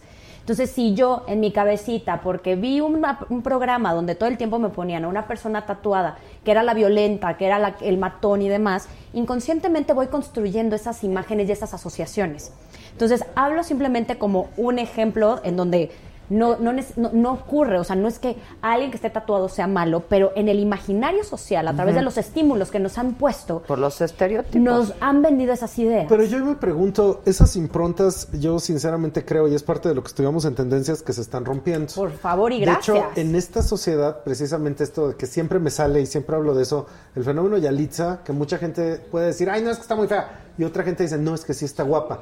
Pero si está guapa, si la entiendes, como que no es el prototipo de la belleza blanca, que estábamos acostumbrados a que todas las revistas cosa, sí. solo había modelos blancas y que antes solo había imágenes y estereotipos de lo blanco. Cuando te das cuenta es que esto no es lo blanco, pero es diferente. Y además México, país 91% racialmente es de color, cualquier cosa que esto sea, o sea, desde los mestizajes hasta los indígenas, hasta la raza negra, en todos los territorios, te das cuenta que deberíamos estar abiertos a otras bellezas, porque el rechazar nuestra belleza es rechazarnos a nosotros mismos. Y esto es algo que está pasando ahorita. Y yo digo siempre que es un síntoma, igual que Morena o todo esto que está sucediendo, no es solo eso, es que está cambiando la actitud. y en esa actitud estamos más dispuestos a que toda la música sea reggaetón, a que hay más bellezas que la belleza blanca y a aceptar esto que de repente se dice en publicidad o del body positive. Realmente somos más body positive. O sea, yo antes me sentía muy mal de mi panza. Explica pero lo que es el body positive. El body positive es aceptar que no tienes que tener un cuerpo perfecto Pues sí. para que alguien te ame. Entonces, a lo mejor en los 80s y los 90s yo me sentí mal, pero en 2020 me siento re bien. Pero, pero espérate, ¿eso es por qué? Porque hay ya un es- cambio de actitud. ¿Sí la hay o Sí, hay un sí cambio de hay. actitud personal, No, Gustavo? Porque el otro día estaba yo viendo, no sé si fue mentira o no, pero me enloqueció, que Victoria's Secret sacó eh, una modelo súper delgadita y dijo sí a las tallas grandes. O sea, decía, la modelo súper Sí. delgada. Y de hecho, no, no, no. Y de hecho, yo no, pero ella era delgadísima. Era delgadísima. Y de- salió diciendo sí a las tallas grandes, como si la mujer fuera una talla grande. Dios mío, la Tuvieron mitad que de echarse mí. para atrás y justamente antes pero marcas sí fue como cierto. Abercrombie tuvieron que retirar todas esas cosas que tenían de la belleza perfecta porque la gente ya no lo compra, la gente no lo quiere, la gente quiere algo mucho más normal. ¡No cabemos! Pero y- es el poder del el poder del Sí, lamentablemente, ahí sí yo no coincido contigo porque creo que para muestra basta las estadísticas de suicidios que hay, sobre todo en adolescentes. Por ejemplo, para no ir tan lejos, en México tenemos como causa número uno en adolescentes justamente el suicidio, ¿no? Y entonces tenemos un primer lugar también a nivel mundial que es aterrador. ¿Por qué? Pues muy probablemente por todos estos estímulos de ideales, desde estilos de vida que son imposibles de seguir, porque son los viajes, porque son estos blogueros que de verdad viven patrocinados y que ellos en su realidad, evidentemente al compararse, va a ser imposible llegar a ellos. Y no nada más me refiero a estilos de vida, también a cuerpos. Entonces, aunque creo que sí se ha abierto, y ojo, los esfuerzos son increíbles, sí creo que tanto bombardeo en Instagram de vidas perfectas, no nada más del body positive, sino de estas vidas ideales, sí están llevando también una frustración importante del resto de las Sí, personas. mira, el Instagram hay que entender que todo es irreal. Es todo irreal, Pero ojo, nuestro cerebro nos engaña, porque tú a lo mejor de manera consciente dices, sí, es una farsa, pero en el inconsciente sí te está llegando el mensaje. Y entendamos que el 95% de nuestros procesos son inconscientes, el bombardeo llega de manera inconsciente. De hecho, en el El Tinder engaña, aguas, aguas, ¿eh? hay grandes marcas del mundo que están lanzando gente sin Photoshop y gente de cuerpos normales. Pero en México sí está pasando. Y hay marcas gigantescas en México. ¿Puedo decir qué marca es, Adela? ¿Sí puedo decir? Claro. Eh, Coppel tiene una línea entera que se llama Esfera. Y son modelos de tallas grandes, pero no levemente grandes. O sea, verdaderamente grandes. Y las chavas están guapísimas, salen los anuncios en YouTube y todo el mundo le da like. Y entonces esto desde marcas Gordibuenas como... que le llaman. Todavía más, todavía más. Pero esto es increíble porque si el- un porcentaje gigantesco de los mexicanos tenemos sobrepeso, el que las grandes marcas como Coppel lancen eso es muy positivo. Claro, porque aparte te es masivo, sí, ¿no? Es Es masivo, masivo. Y te está enseñando que es posible ser bello, no este en anorexia, este, ah, no se llama espiral. Es esto que está aquí. Ah, Eso es lo que mira. ¿Eh? Anote la marca entonces. Espiral de Coppel, es eso. Wow. Y eso de hecho es común, la gente lo, lo compra y es algo súper positivo, precisamente para que la gente esté más contenta consigo misma. Ojalá y así Sí, sea. Y entre sí. más podamos entrarle justo al bombardeo de mensajes reales. Porque además sí creo que esa, esa parte real nos hace también muy vulnerables. Y creo que está padrísimo porque a través de la vulnerabilidad conectamos como seres humanos. Yo sí creo que esta- estos íconos inalcanzables ya no funcionan. Tan es así que tuvimos que chutarnos una serie de cuantos capítulos de Luis Miguel en donde nos mostraron su parte más vulnerable para que conectáramos. Entonces sí creo que la tendencia va para allá también, de ser más reales, ser más humanos, pero no creo que estemos como llegando de verdad a, a que estos influenciadores, sobre todo de nuevo, y a mí es una de las cosas que más me preocupan, sobre todo que le hablan a los adolescentes, sí puedan estar mandando como el mensaje correcto. ¿no? A lo mejor y yo si sigo a alguien que de repente en vez de estarme generando alegría, me genera frustración, conscientemente digo, ay, bye, ¿no? O sea, quiero entrar a mi Instagram y que me dé paz. Pero un adolescente que a veces se va porque todo el mundo, todos los amigos lo siguen o por cierto contexto, sí se me sigue haciendo muy preocupante de nuevo los estímulos que se están enviando. Pero no sé cómo lo veas, por eso Pues te no digo, sé, sí, híjole. es, es- es complicado, es Creo complicado. que hay un cambio generacional muy grande. De hecho, los millennials son muy. son imposibles de satisfacerse porque quieren ideales para poderlos cumplir, etc. está bien. Y en generación Z, lo que tienen es que es más de. Y como tienen el. Es más fácil que vean otro tipo de otro tipo de imágenes y otro tipo de, de roles que les que son más positivos precisamente porque no hay nada más aburrido que la perfección. Es aburridísima, Es ¿verdad? muy aburrida, No, porque- pero además no existe. No, no existe. Ahora, te voy a no decir algo a, a propósito de moda. A mí no, me- no hay nada que odie yo más que una gente, por ejemplo, toda vestida de una marca. ¿Sabes? Porque seguramente fue a la tienda Y vio el, maniquí. No, Completo. Claro. no manches. Ajá, ajá. Eso es aburridísimo, es de mal gusto, es, es- eso sí es ridículo. El ¿No? decálogo de Adela. Nunca vistas de una De sola sola. marca. Pero la perfección no existe y la verdadera belleza está en lo que es imperfecto y es único. Claro, pues, Además, pues los seres ojo, humanos sí, somos el ojo eso. Está acostumbrado a eso. Claro. Gusta. Ahora, Sí, sí, sí. ¿qué tal que hubo un tiempo en el que llevar una marca era súper de mal gusto, ¿no? Este, o sea, que, un, que, que la ropa dejara ver la marca era de muy mal gusto. Y ahora las marcas, o sea, en Como todo... Venía todo de Coppel, bien Exacto.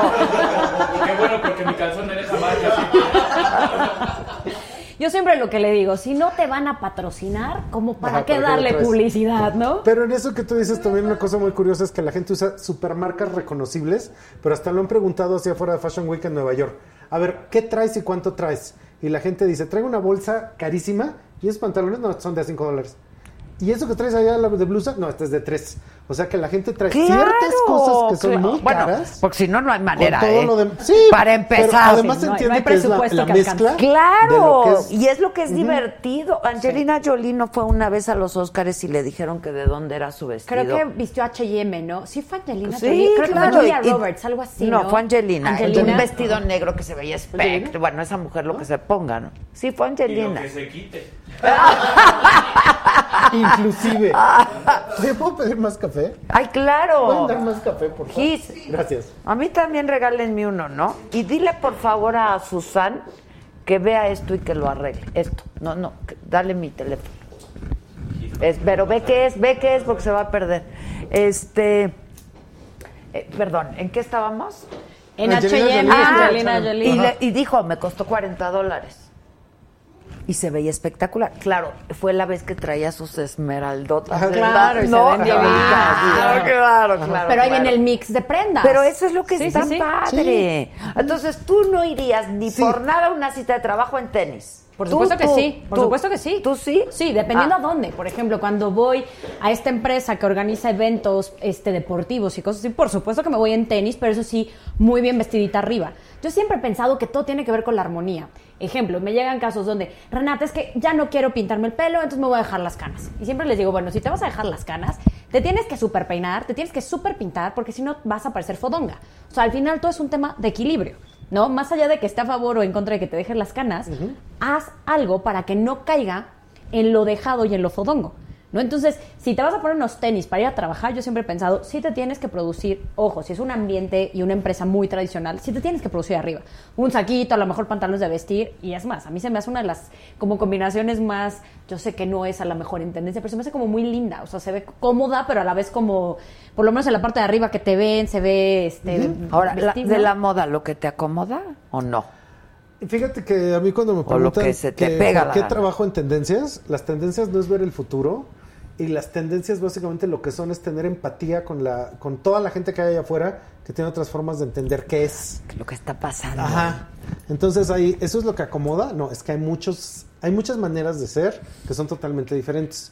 Entonces, en esto de poder empatizar a mí a veces en la oficina nos ponemos a ver, eso- esto es de la vida real, estuvimos desde noviembre como hasta febrero viendo 24/7 videos de reggaetón y cómo se vestían todos los reggaetoneros para entender cómo se visten y cómo entonces los jóvenes mexicanos se quieren vestir así. Así. Wow. Pero hay una cosa que uno podría decir es, ay no guacala, eso no me gusta. No es de que te guste o no te guste, no hay guacalas. Entiende cómo es en alguien más. O sea, Claro. entiende a vestir, cómo alguien más lo hace. Y no hay guacalas porque todo el mundo es diferente. Y si entiendes eso, te vas a entender la lógica perfecta que tiene. Y en esas lógicas perfectas entendemos que deberíamos de ser una sociedad más diversa. De hecho, el gran problema que tenemos en redes, por eso hay tanto odio, tú tienes que pensar como yo. No, no, a ver, calma, no, yo no tengo que pensar como tú. Cada Sí, quien no, que piense diferente. Tolerancia. A, a los haters. Calma. Sí, guácala, chavo. claro. Guácala. Aquí no hay guacala, chavo, bye. No, no. Ahora, ayer vino Lila Downs, por ejemplo. Ver. Y se veía bellísima, ¿no? Este.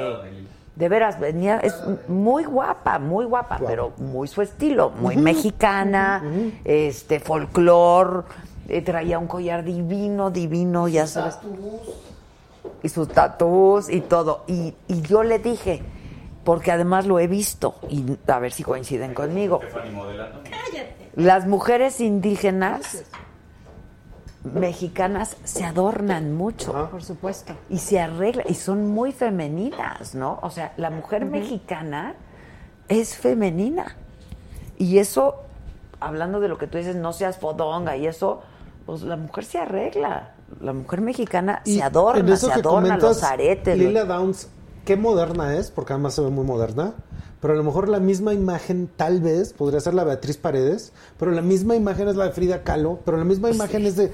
Y esos mismos está Son aterrizado a cosas que son completamente diferentes. distintas, aunque a lo sí. mejor traen el- la misma prenda que viene de Oaxaca, con el mismo tipo El de huipil, joyería. ajá. pero cada una lo está volviendo una versión Sí. que en unas es súper positiva, en otras pueden no serlo. Entonces ahí hay todo un universo que ver. E increíble porque está cada una marcando su sello personal, ¿no? Que de nuevo regresamos a esta parte de la ropa debería de comunicar y ser una historia de ti, ¿no? Y, y bueno, creo que ahí tenemos entonces un universo también para divertirnos con estos accesorios. Mira, yo creo, Híjole, que, qué yo padre. creo que la moda es para divertirse. Por supuesto. La verdad. Ahora, lo que está de moda por definición pasa de moda. Este, entonces es para divertirse, es para jugar un poco. Hay, por ejemplo, pues hay diseña Armani que pues na- nada más se pone sus camisetas y, su- y ya y se acabó. O Su cam- Su playera negra, ¿no? Ajá. exacto, su playera negra azul marina. Es azul Goltier de marina. rayitas, Exacto, de rayitas. Exacto.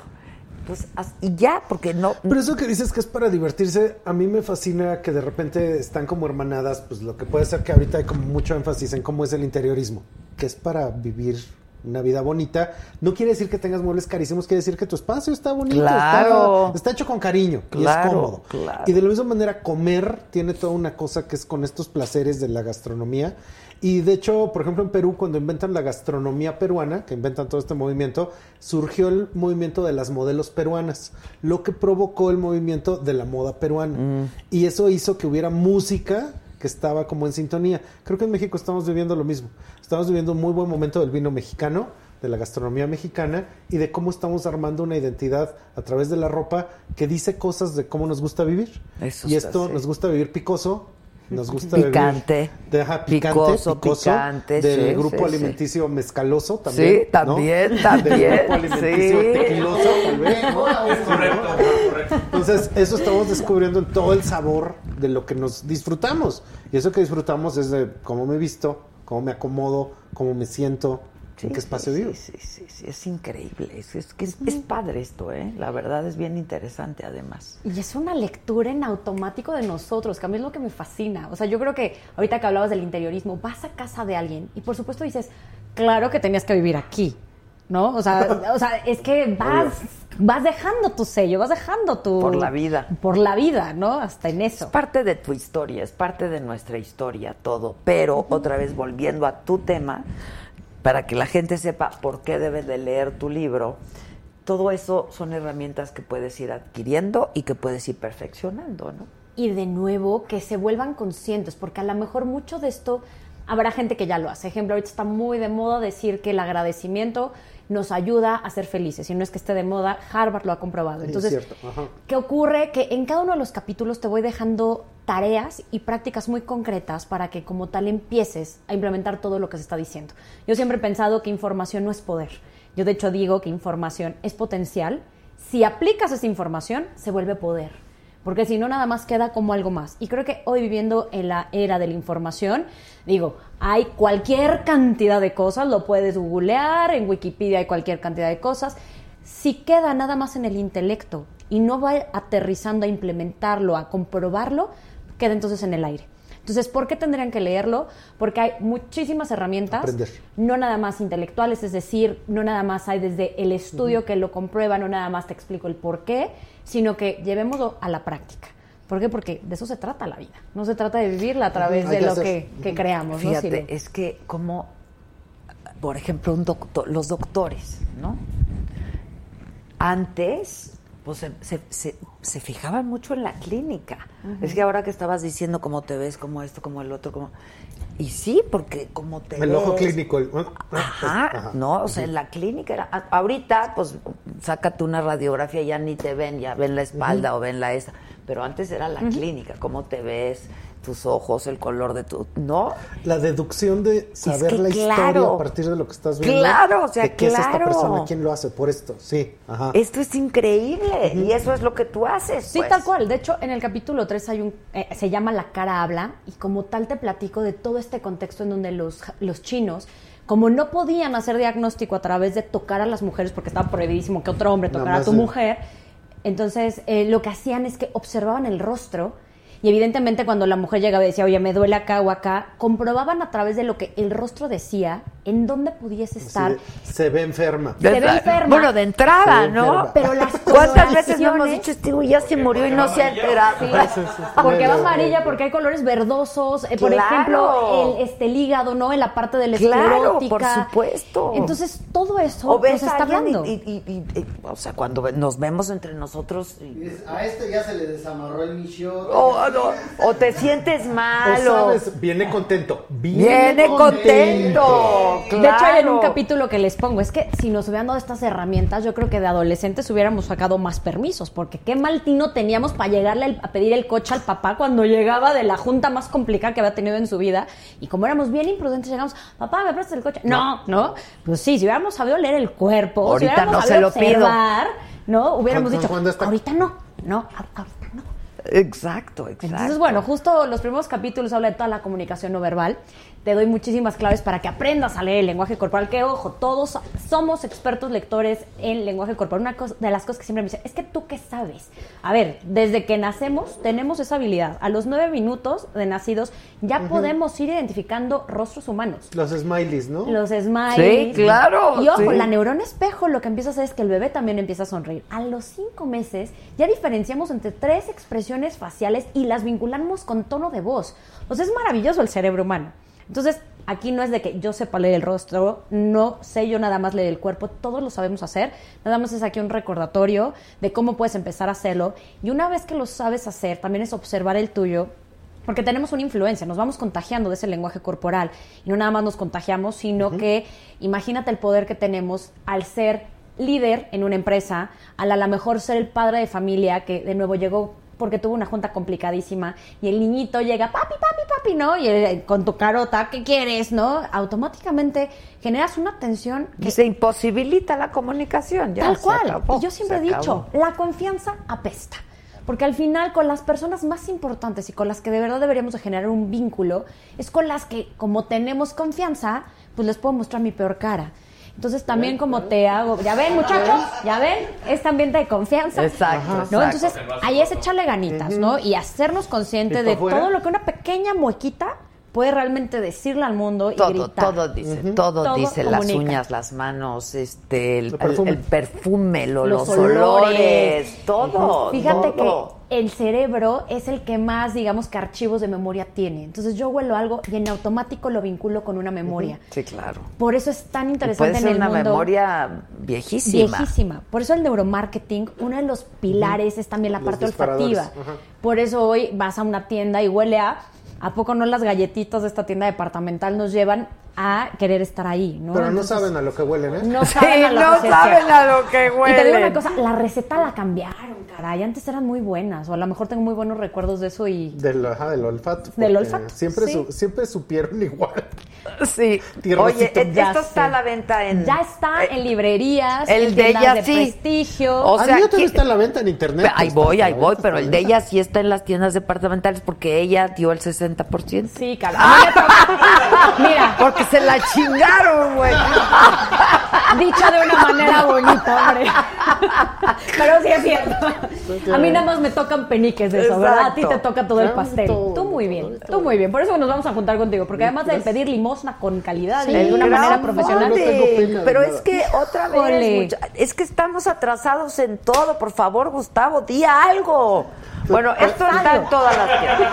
en todas las tiendas, Di algo, haz Voy, algo. voy, ahorita. En Amazon, tiendas de prestigio, ya está en todos lados. Muy bien, está en ti, Renata Roa, tu cambio, tu plenitud y tu éxito. Y prólogo, prólogo de de- Marta de Mar, de, de tu baile. comadre, de mi comadre caray. la Ah, Martucha. Marta, ya fui con ella. Ok, ahora tú.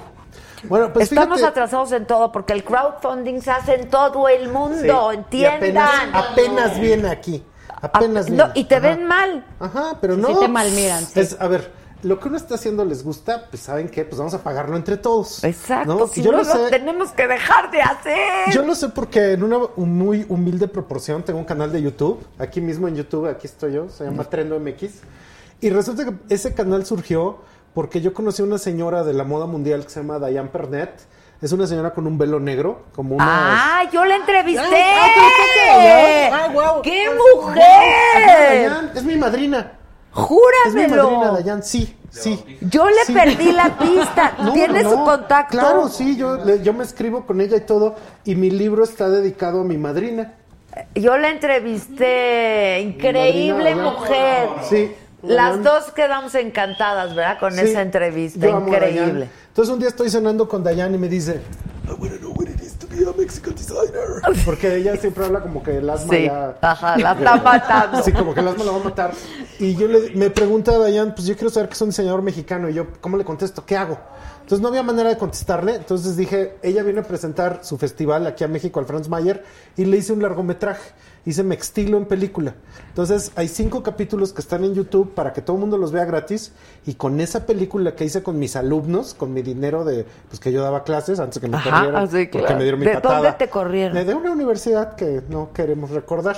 Entonces resulta que con eso después, con esos materiales... Hijo, si es la que estoy pensando, hay que hablar mal de esas. Híjole.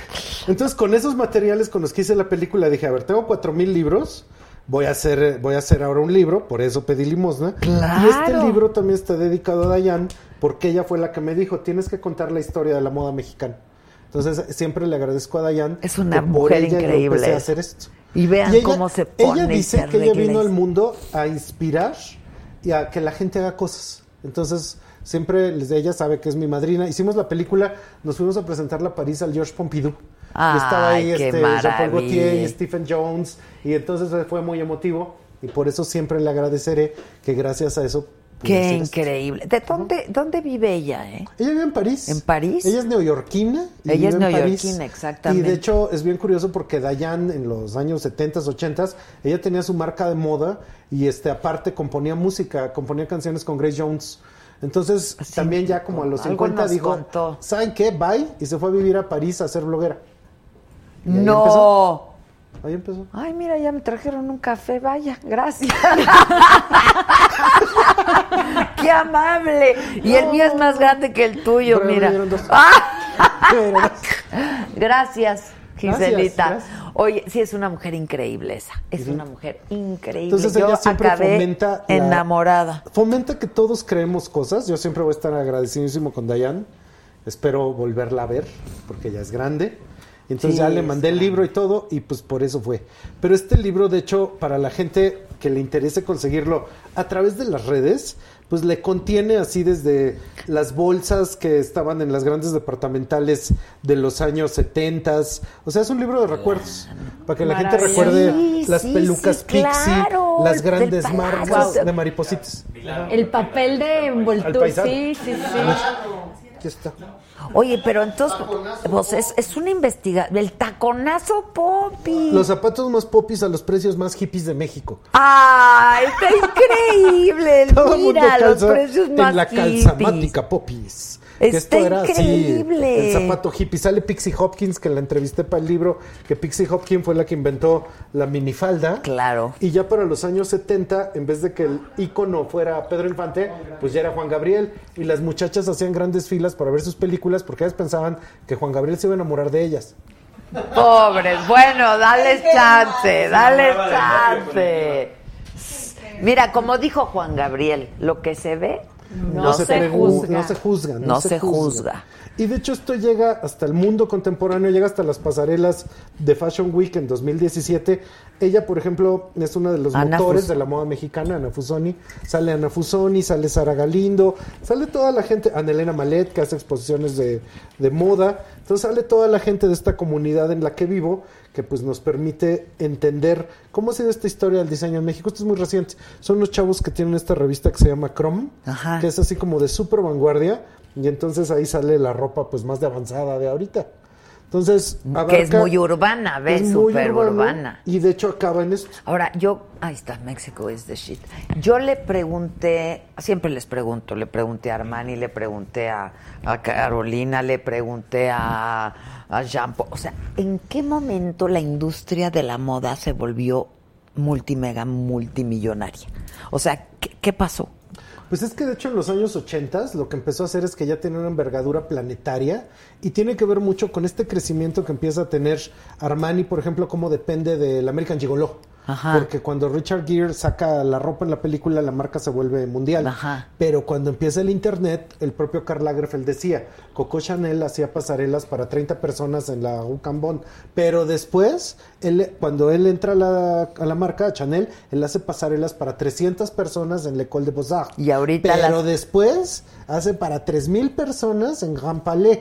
Pero después empieza el internet y cada pasarela es para 30 millones de personas. Sí, sí, Wow. sí, Entonces sí, sí. entienden que esto es la manera de entender la belleza de millones de personas en el mundo. Entonces, con eso, realmente la moda, ya ves que el arte todo se volvió conceptual y a ver quién le entiende. sí, Entonces, sí. el arte dejó de proveer de belleza. Y la belleza la empezaron a tomar los Los diseños, diseños. la moda, pero, las marcas. Pero es muy caro. O sea, no, no era tan caro. O sea, algo de marca no era tan caro como ahora. No, Pero- yo no sé si lo hicieron para diferenciarse de estas, eh, de las marcas de bajo precio, ¿no? Que pues ya eran ya accesibles para fashion. todos nosotros, este, etcétera.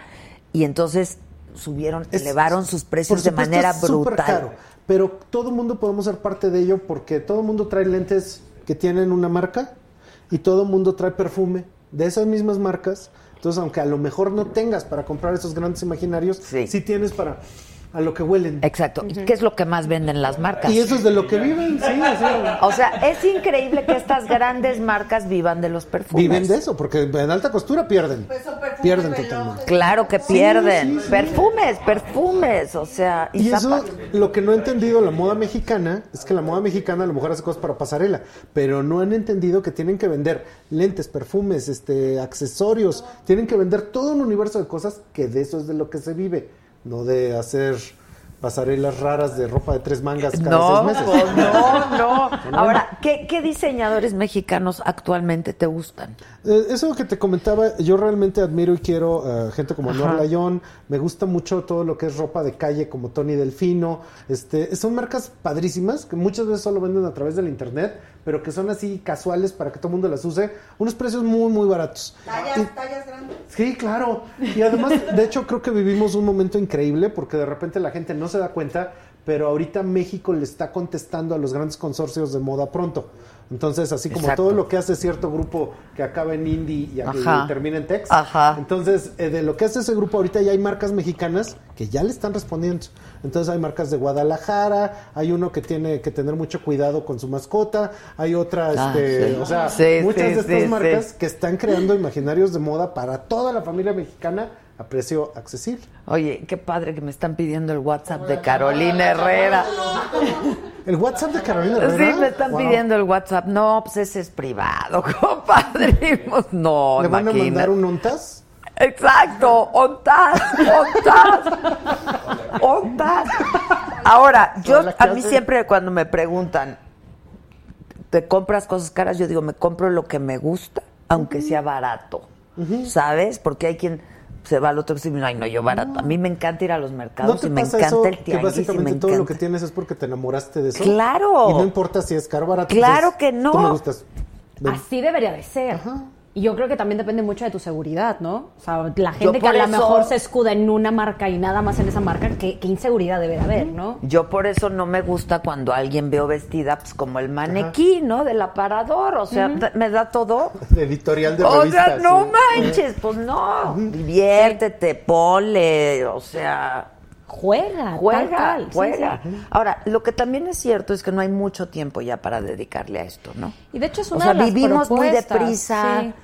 Es una de las propuestas, el bendito uniforme, ¿no? A mí la verdad es que no me encanta esa tendencia de decir, me he visto todos los días de negro, me he visto todos los días con X, con una camisa y unos pantalones y ya tener tu marca y demás. Yo no soy tan fan, ¿no? Ah, Pero, Una bueno. cosa bien curiosa es que yo me acuerdo de mi mamá y de mi abuela que ponían unas toallas, secaban unos suéteres, o sea, porque no se podían colgar, y había otras cosas que se metían solo cierto tipo de fibras con cierto ¿Qué tipo de te secados, pasa? ¿Cómo el se- suéter en el, No, la no, no, no, toalla todas secar? cosas, Claro, yo cosas. lo hago hasta la fecha. Pero una cosa muy curiosa Yo lavo del mi mundo actual y lo es que la gente compra ropa que no se plancha, que no se arruga, que no Claro. se mezcla, que no se despinta y nada más se mete, En la secadora se ¿Te mete a la secadora Y ya nada más lo sacas calientito y ya nada más se le hace así y ya. Sí. Pero eso cambió muchísimo en cómo entendemos las fibras y la ropa, porque en el mundo actual, de hecho, eso es bien curioso. La gente de antes, pues hacía de comer sopita de codo con arroz, con un huevo estrellado, con un guisado de capeado, con causantes, con un peneque, un postre y agua de limón.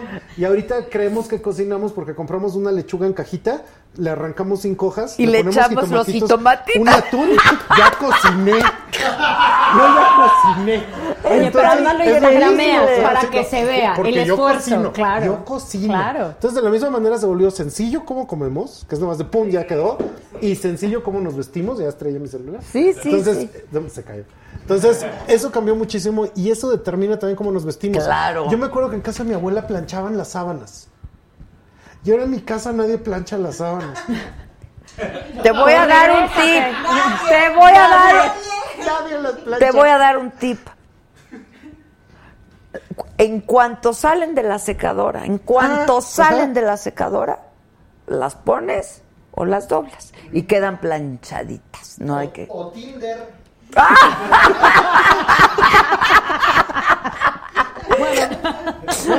Pero a ver, hay una, yo tengo una teoría. Una mentada camiseta de estas marcas, ¿no? Que te puede llegar a costar 15 mil pesos, ¿no? Y no, es, es un lanón, es un lanón. Y, y pues nada más dice aquí una cosita, o no dice ni madre, o yo qué sé, ¿no? Pero entonces son estas, estas, este, Juegos mentales, porque juegan con tu mente. chaquetas mentales. Sí. Pero bueno, Sí, sí, no. Pero a ver, y las, las típico que aquí en- las, las lavan y ya se hace un hoyito. Y entonces los 15 mil pesos con un hoyito. Pues tienen un hoyito, tus 15 mil pesos. si a mí me preguntaran, yo diría, no, a ver, No, a ver, no, en eso no se gasta, ¿no? La verdad, en una camisetita, pues, perdón. A, a mí me costaría mucho trabajo comprar una playera así, en el sentido de que A mí también. unos zapatos, a lo mejor del mismo precio, son una cosa totalmente diferente. Claro. Porque entonces, como dice Sara Galindo, velo como inversión, pero velo como inversión es algo que te va a durar. El zapato, la Ajá, bolsa, zapato, pero la no la bolsa, camiseta etcétera, que se no le la hace el hoyito. Eso sí ya es una locura, ¿Sí o no, ¿no? se les Sí. hacen hoyitos a las No camisetas? sé, nunca he comprado Ah. No, a cualquiera, a cualquier camiseta se le hace un hoyito. Pues que se le haga la de 100. No, Sí. la- las de esas ya ven. Uy, yo tengo. ¡Exacto! Las del tío violador. ¡Exacto! Pero yo creo que eso funciona a todo nivel. Pero eso está pa- funciona a todo claro. nivel porque habrá quien le invierta sus zapatos, pues son mil pesos que le costaron bien caros. ¡Claro! Y yo, de hecho, no sé si hayas visto unos videos que están saliendo ahorita en Facebook y en todos lados que le preguntan así a un duda en la calle, oye, ¿cuánto traes? Y el cuate trae Supreme y trae así los, eh, los Jordan y no sé qué tanto, y el cuate trae 50 mil pesos y tú dices, Puestos. oye, pero no sé, o sea, no se te ven por ningún lado. Pero entonces, la gente le invierte reduro a lo que cada quien entiende como su idea de lujo. Y eso está pasando así en la calle mexicana todo el tiempo. Claro, Entonces, todo el tiempo. Pero también el cuate no te dices que esta playera es, no, o sea, le invirtió a ciertas prendas. Exactamente, las- exacto, por favor, dan, por favor, dale, danos consejos de moda, no hay- si vamos uno a gastar, pues en el zapato, Yo creo que el consejo de moda más importante es ser feliz con lo que uno tiene. De hecho, otra vez en mi oficina trabaja gente que da su vida por la moda. ahí hay dos chamacos, Ahí hay dos chamacos, pero tú los ves vestidos y no dices, Dios mío, qué bien vestidos están. Y se supone, yo no sé por qué dijeron esto, que yo soy de las cinco personas más importantes de la moda mexicana. Perdón, yo no Sí lo, lo es, dije. sí lo es, sí lo pero es. yo me he visto así. Pero Yo sí tengo Ah, uniforme. pero estás a la moda, Sí, porque pero esta está súper de Ah, moda. muchas gracias, sí. ¿Sí o no? Tiene que La, una- la camisetita negra. Tiene Sí, ya le vi, ya le vi, hermosa, está bien está padre. sí. El tenis. El tenis está increíble. Gracias, gracias, conchito. No, pues está padre estar a la moda, porque, Sí, porque se divierte uno con estamos esto. con el mismo lenguaje, ¿no? Nos podemos entender, está padre. Entonces yo quiero, que estás increíble, dice. Ay, gracias, qué amable. Este, Gracias. eh, tan- ahora la Stephanie también dijo. Dice, es una pendejada gastar 15 mil pesos en una playera. Sí, la Pues verdad. sí. O sea, neta, No. para que se le haga el hoyito, para que se encoja luego hasta acá. Víctor Please, tiene 20 no. años con una de la Comex preciosa, así un Ay, pero las de esas son re buenas. Del Mundial del 94 todavía. Con naranjito. de la No. carta blanca. No, pero entonces sí. Ya son vintage entonces. Del En el pique. zapato y en la bolsa, ¿no? Pues. Oigan, este, ¿qué opinas de estas marcas? Ya para terminar y luego que nos cuentes co- dónde podemos comprar bueno. tu libro. Bueno, este creo que me lo regalaste. Sí, no, te Gracias. traje para toda la gente. Ah, vamos a regalar. Sí. Anda. No, pues no nos trajimos 10. Pero no para No, que trajimos 18. Ok, pero no para que me diga vieja ridícula, 15. eh, lo prohíbo. No, eso O no, sea, eso no, no, eso la no. verdad No. no. A ver, este que el libro de Renata solo está en Amazon, no. No, en no, librerías, tiendas departamentales, en todos lados. Ya, Sí. última pregunta. ¿Qué opinan de estas marcas que hicieron de bajo costo, no moda de bajo costo, que se fusilan, ¿no? Los modelos de los grandes diseñadores, las sacan antes, etcétera, etcétera, y que se hicieron accesibles para todo el mundo. O sea, si quieres digo marcas, yo no tengo ningún problema.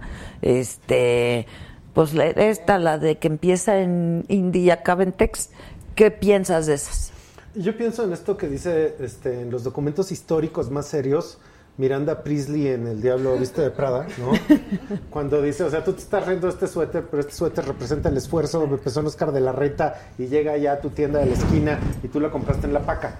Pero eso que ella dice es cierto, o sea, de hecho, la derrama de las industrias del diseño tiene que ver con cómo lo apropian las marcas masivas. Claro. No tiene nada de malo, toda creatividad es un remix. Y en esto toda creatividad es un remix.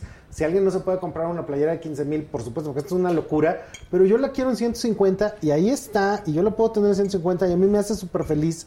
O sea, a lo mejor no que sea la copia de la copia de la copia, pero sí. No, algo es la que idea. inspirado Es la y tiene idea, claro, es la idea. Y de hecho, esa es la felicidad que puede tener muchísima gente a través del diseño, crea felicidad. Si eso te hace feliz, venga por ello. Y eso que vemos de repente en las revistas. A mí siempre me dicen, a ver, ¿por qué quieres estudiar moda, chavo? Es que me encanta la moda. Oye, ¿y la has visto? No, la vi en una revista. Entonces nunca la has visto. No, sí, yo la vi, la vi en la revista y la vi en YouTube. No, mijo, no es lo mismo ver pornografía que, tu primera vez. ¿sabes? Sí, pues, Entonces, claro. si lo que nosotros podemos tener a la mano es algo barato y accesible, qué bueno por ello. Exacto. Y que venga y que la gente con eso sea feliz. Porque es accesible. Y esto que dijiste, el diseño es felicidad. Es que la estética es felicidad. Sí, sí, por todo. supuesto. O sea, el arte te da felicidad. Porque la gente dice, pero, pero ¿qué le ves a un cuadro? Te da felicidad. O sea, ver un cuadro, ver Claro. arte, ¿no? Ver cosas bonitas. te hace- es, es Sí, bonito. te estremece, La verdad claro. que sí. La verdad que sí. Que cómo se gana el libro. No, ahora se esperan. Primero que lo compren. ¿Dónde Ajá. se vende? Exacto. Ah, bueno, pues esto se vende a través de la plataforma de kiching.com. Entonces ahí Pónganla, buscan ¿no? Kiching.com Trendo MX, que Trendo MX es nuestra empresa. Y entonces ahí ustedes lo compran y les llega vuelta de correo en un paquetito que yo hago. Ok. ¿Bonito? Ah, ¿A la moda? Origami.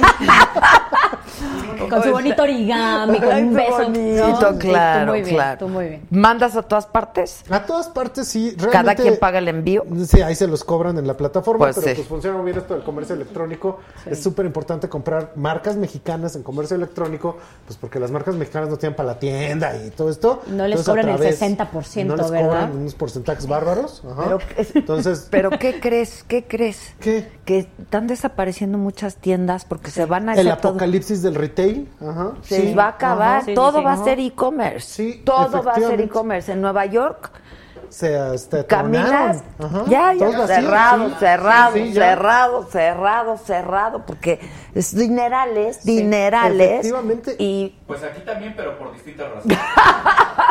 por lo mismo. Y te puedo contar otra Y cosita. todo lo van a, co- lo que quieras, todo va a ser e-commerce. Te trajimos estos.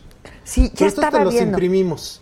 Entonces, Trendo hace tendencias de todo tipo de cómo vive México, qué es México. increíble Tú ahí esto. sales, ¿eh? ¿A poco? Porque estamos hablando de cómo YouTube, después de la primera generación así de Yuya y todos ellos, la única gente que de verdad entiende YouTube ahorita es como ustedes que venían de la televisión entendieron el medio y ahora son las voces predominantes. Entonces, estas tendencias Pues salen gracias. una cada mes y esta la nueva tendencia es que ¿También por 2020 es e-commerce? 1920. ¿O cómo? No, estas se descargan.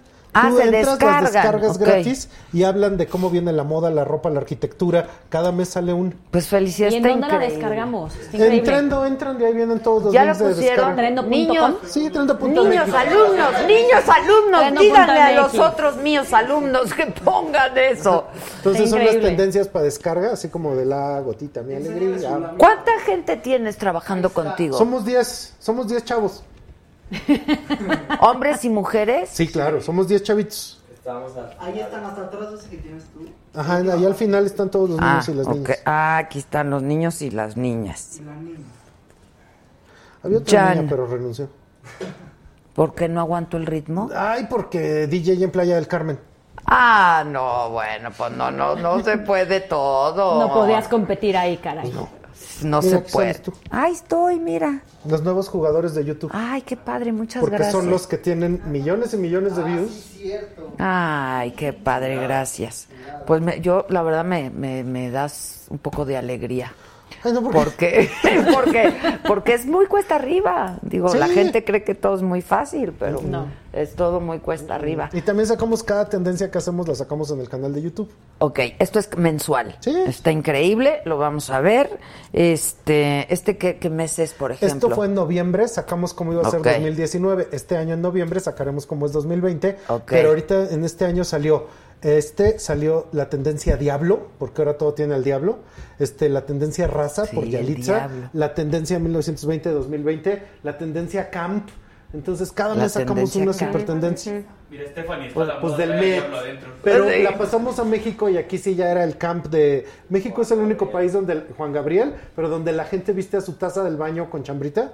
Ajá, sí, sí, Claro. sí, sí. Y O el, eso no o- está en el o el coche, Sí, el, el coche, coche, el coche. el Sí, peluchito, claro, el peluchito, bonito. el tete que se, claro. Entonces, eso es camp. Eso es camp. Ajá. Y de eso fue el tema del, del Met. mes de la gala del Met. Del Met, Entonces, cada mes sacamos una tendencia. Cuando quieras, venimos, te la seguimos contando. Por favor, sí. ¿Pero de veras? Sí, No, claro, claro, sí. claro, claro que sí. Trae a tus chamacos y... Pero, a ver, ¿tú das clases ya o ya no das clases? No, ya me retiré. Ok. De hecho, entendí que en la clase yo solo podía darle clase a 16 por hora, ¿no? Y en YouTube, lo mismo que tú, le puedo dar clase a mil, Mil, por hora. claro, ¿no? claro. Y básicamente son conferencias, pero Trendo vive de venderle tendencias a las empresas. Exacto. Entonces le vendemos tendencias a empresas muy, muy, muy grandes. Y también muy, muy chiquitos. Y a empresas chiquitas. De repente de curso. Qué lindos chamacos, Estos son los mira, clientes. Les están soplan todo, me encanta. Sí, sí, sí. Estos son tus clientes. Está increíble. Felicidades, la verdad, si hay alguien que sabe de esto en este país Entonces, eres tú, así es que cuando me felicidades. corrieron, me hicieron un favor. Ah, exacto, ellos no sabían, pero No. venos. Sí, sí, sí, sí. Y entonces, como yo me estoy diversificando y quería aprovechar este programa y esta emisión de la moda para decirles que a partir del próximo lunes ya vamos a tener nuestra tienda en línea de Eso. mis trapos. Eso. Y por ejemplo, este vestido es uno de los trapos. Divino. Que o sea, esto es marca Adela Micho. se ¿cómo llama? Walking Legend. Walking Legend. Muy guau. para que se, se internacionalice el asunto. Walking Legend. O sea, leyenda. Ahí lo podemos poner en nuestras redes. Claro, te mando toda Por- la info. Sí, sí. claro, claro, claro. Felicidades. Muchas gracias. Qué padre. ¿Lo puedo? Este, sí, Ah, está bien bonito. está padre, ¿no? Está Pero además lo hice pensando en que se acomodó y que, ¿Y diseñas tú? Pues, un poco. Guau. Pero no, o Dirección sea, yo no sé diseñar. Dirección Dirección, creativa, creativa. Oye, yo ¿y no sé accesorios también vas a tener? Ahorita todavía no, pero estamos poco a poco. Poco a Qué poco. bien, poco a Adela, poco. Pero está padre. ¿no? Increíble. Entonces estamos este, con los trapos y para que la gente se divierta, esté cómoda, eh, que sea un vestido que puedas usar con, o con la bota o con el tacón o con el tenis o con el, ¿no? Maravilloso. Este, entonces está padre y yo quería anunciarlo Está con increíble. ustedes. Muchas gracias. Este, No, sí, qué honor, de sí, verdad, muchas está padre, ¿no? felicidades. Este, ya el próximo lunes les doy más información y todo, todo. A ti te mando Wow, todo. please. Y felicidades a los dos. ¿eh? Muchas gracias, felicidades. muchas, muchas gracias. Son eh, expertos en Muchas lo que gracias, hacen, Adela. especialistas en Muchas sus gracias temas. a todos. Gracias a todos. Muchas- ¿eh? muchas gracias. Ay, gracias.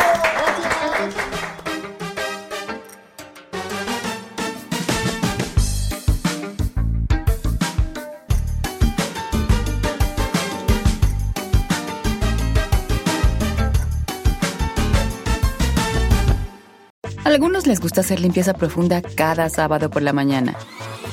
Yo prefiero hacer un poquito cada día y mantener las cosas frescas con Lysol. El limpiador de inodoros Brand New Day de Lysol limpia y desinfecta el inodoro y el cepillo, eliminando el 99.9% de virus y bacterias con una fragancia que lleva tus sentidos a un paraíso tropical. No solo limpies, limpia con Lysol. Con Verizon, mantenerte conectado con tus seres queridos es más fácil de lo que crees. Obtén llamadas a Latinoamérica por nuestra cuenta con Globo Choice por tres años con una línea nueva en ciertos planes al Nemery. Después, solo 10 dólares al mes. Elige entre 17 países de Latinoamérica como la República Dominicana, Colombia y Cuba. Visita tu tienda Verizon hoy. Escoge uno de 17 países de Latinoamérica y agrega el plan Globo Choice elegido en un plazo de 30 días tras la activación. El crédito de 10 dólares al mes se aplica por 36 meses. Se aplica en términos adicionales. Se incluye hasta 5 horas al mes al país elegido. Se aplican cargos por exceso de uso.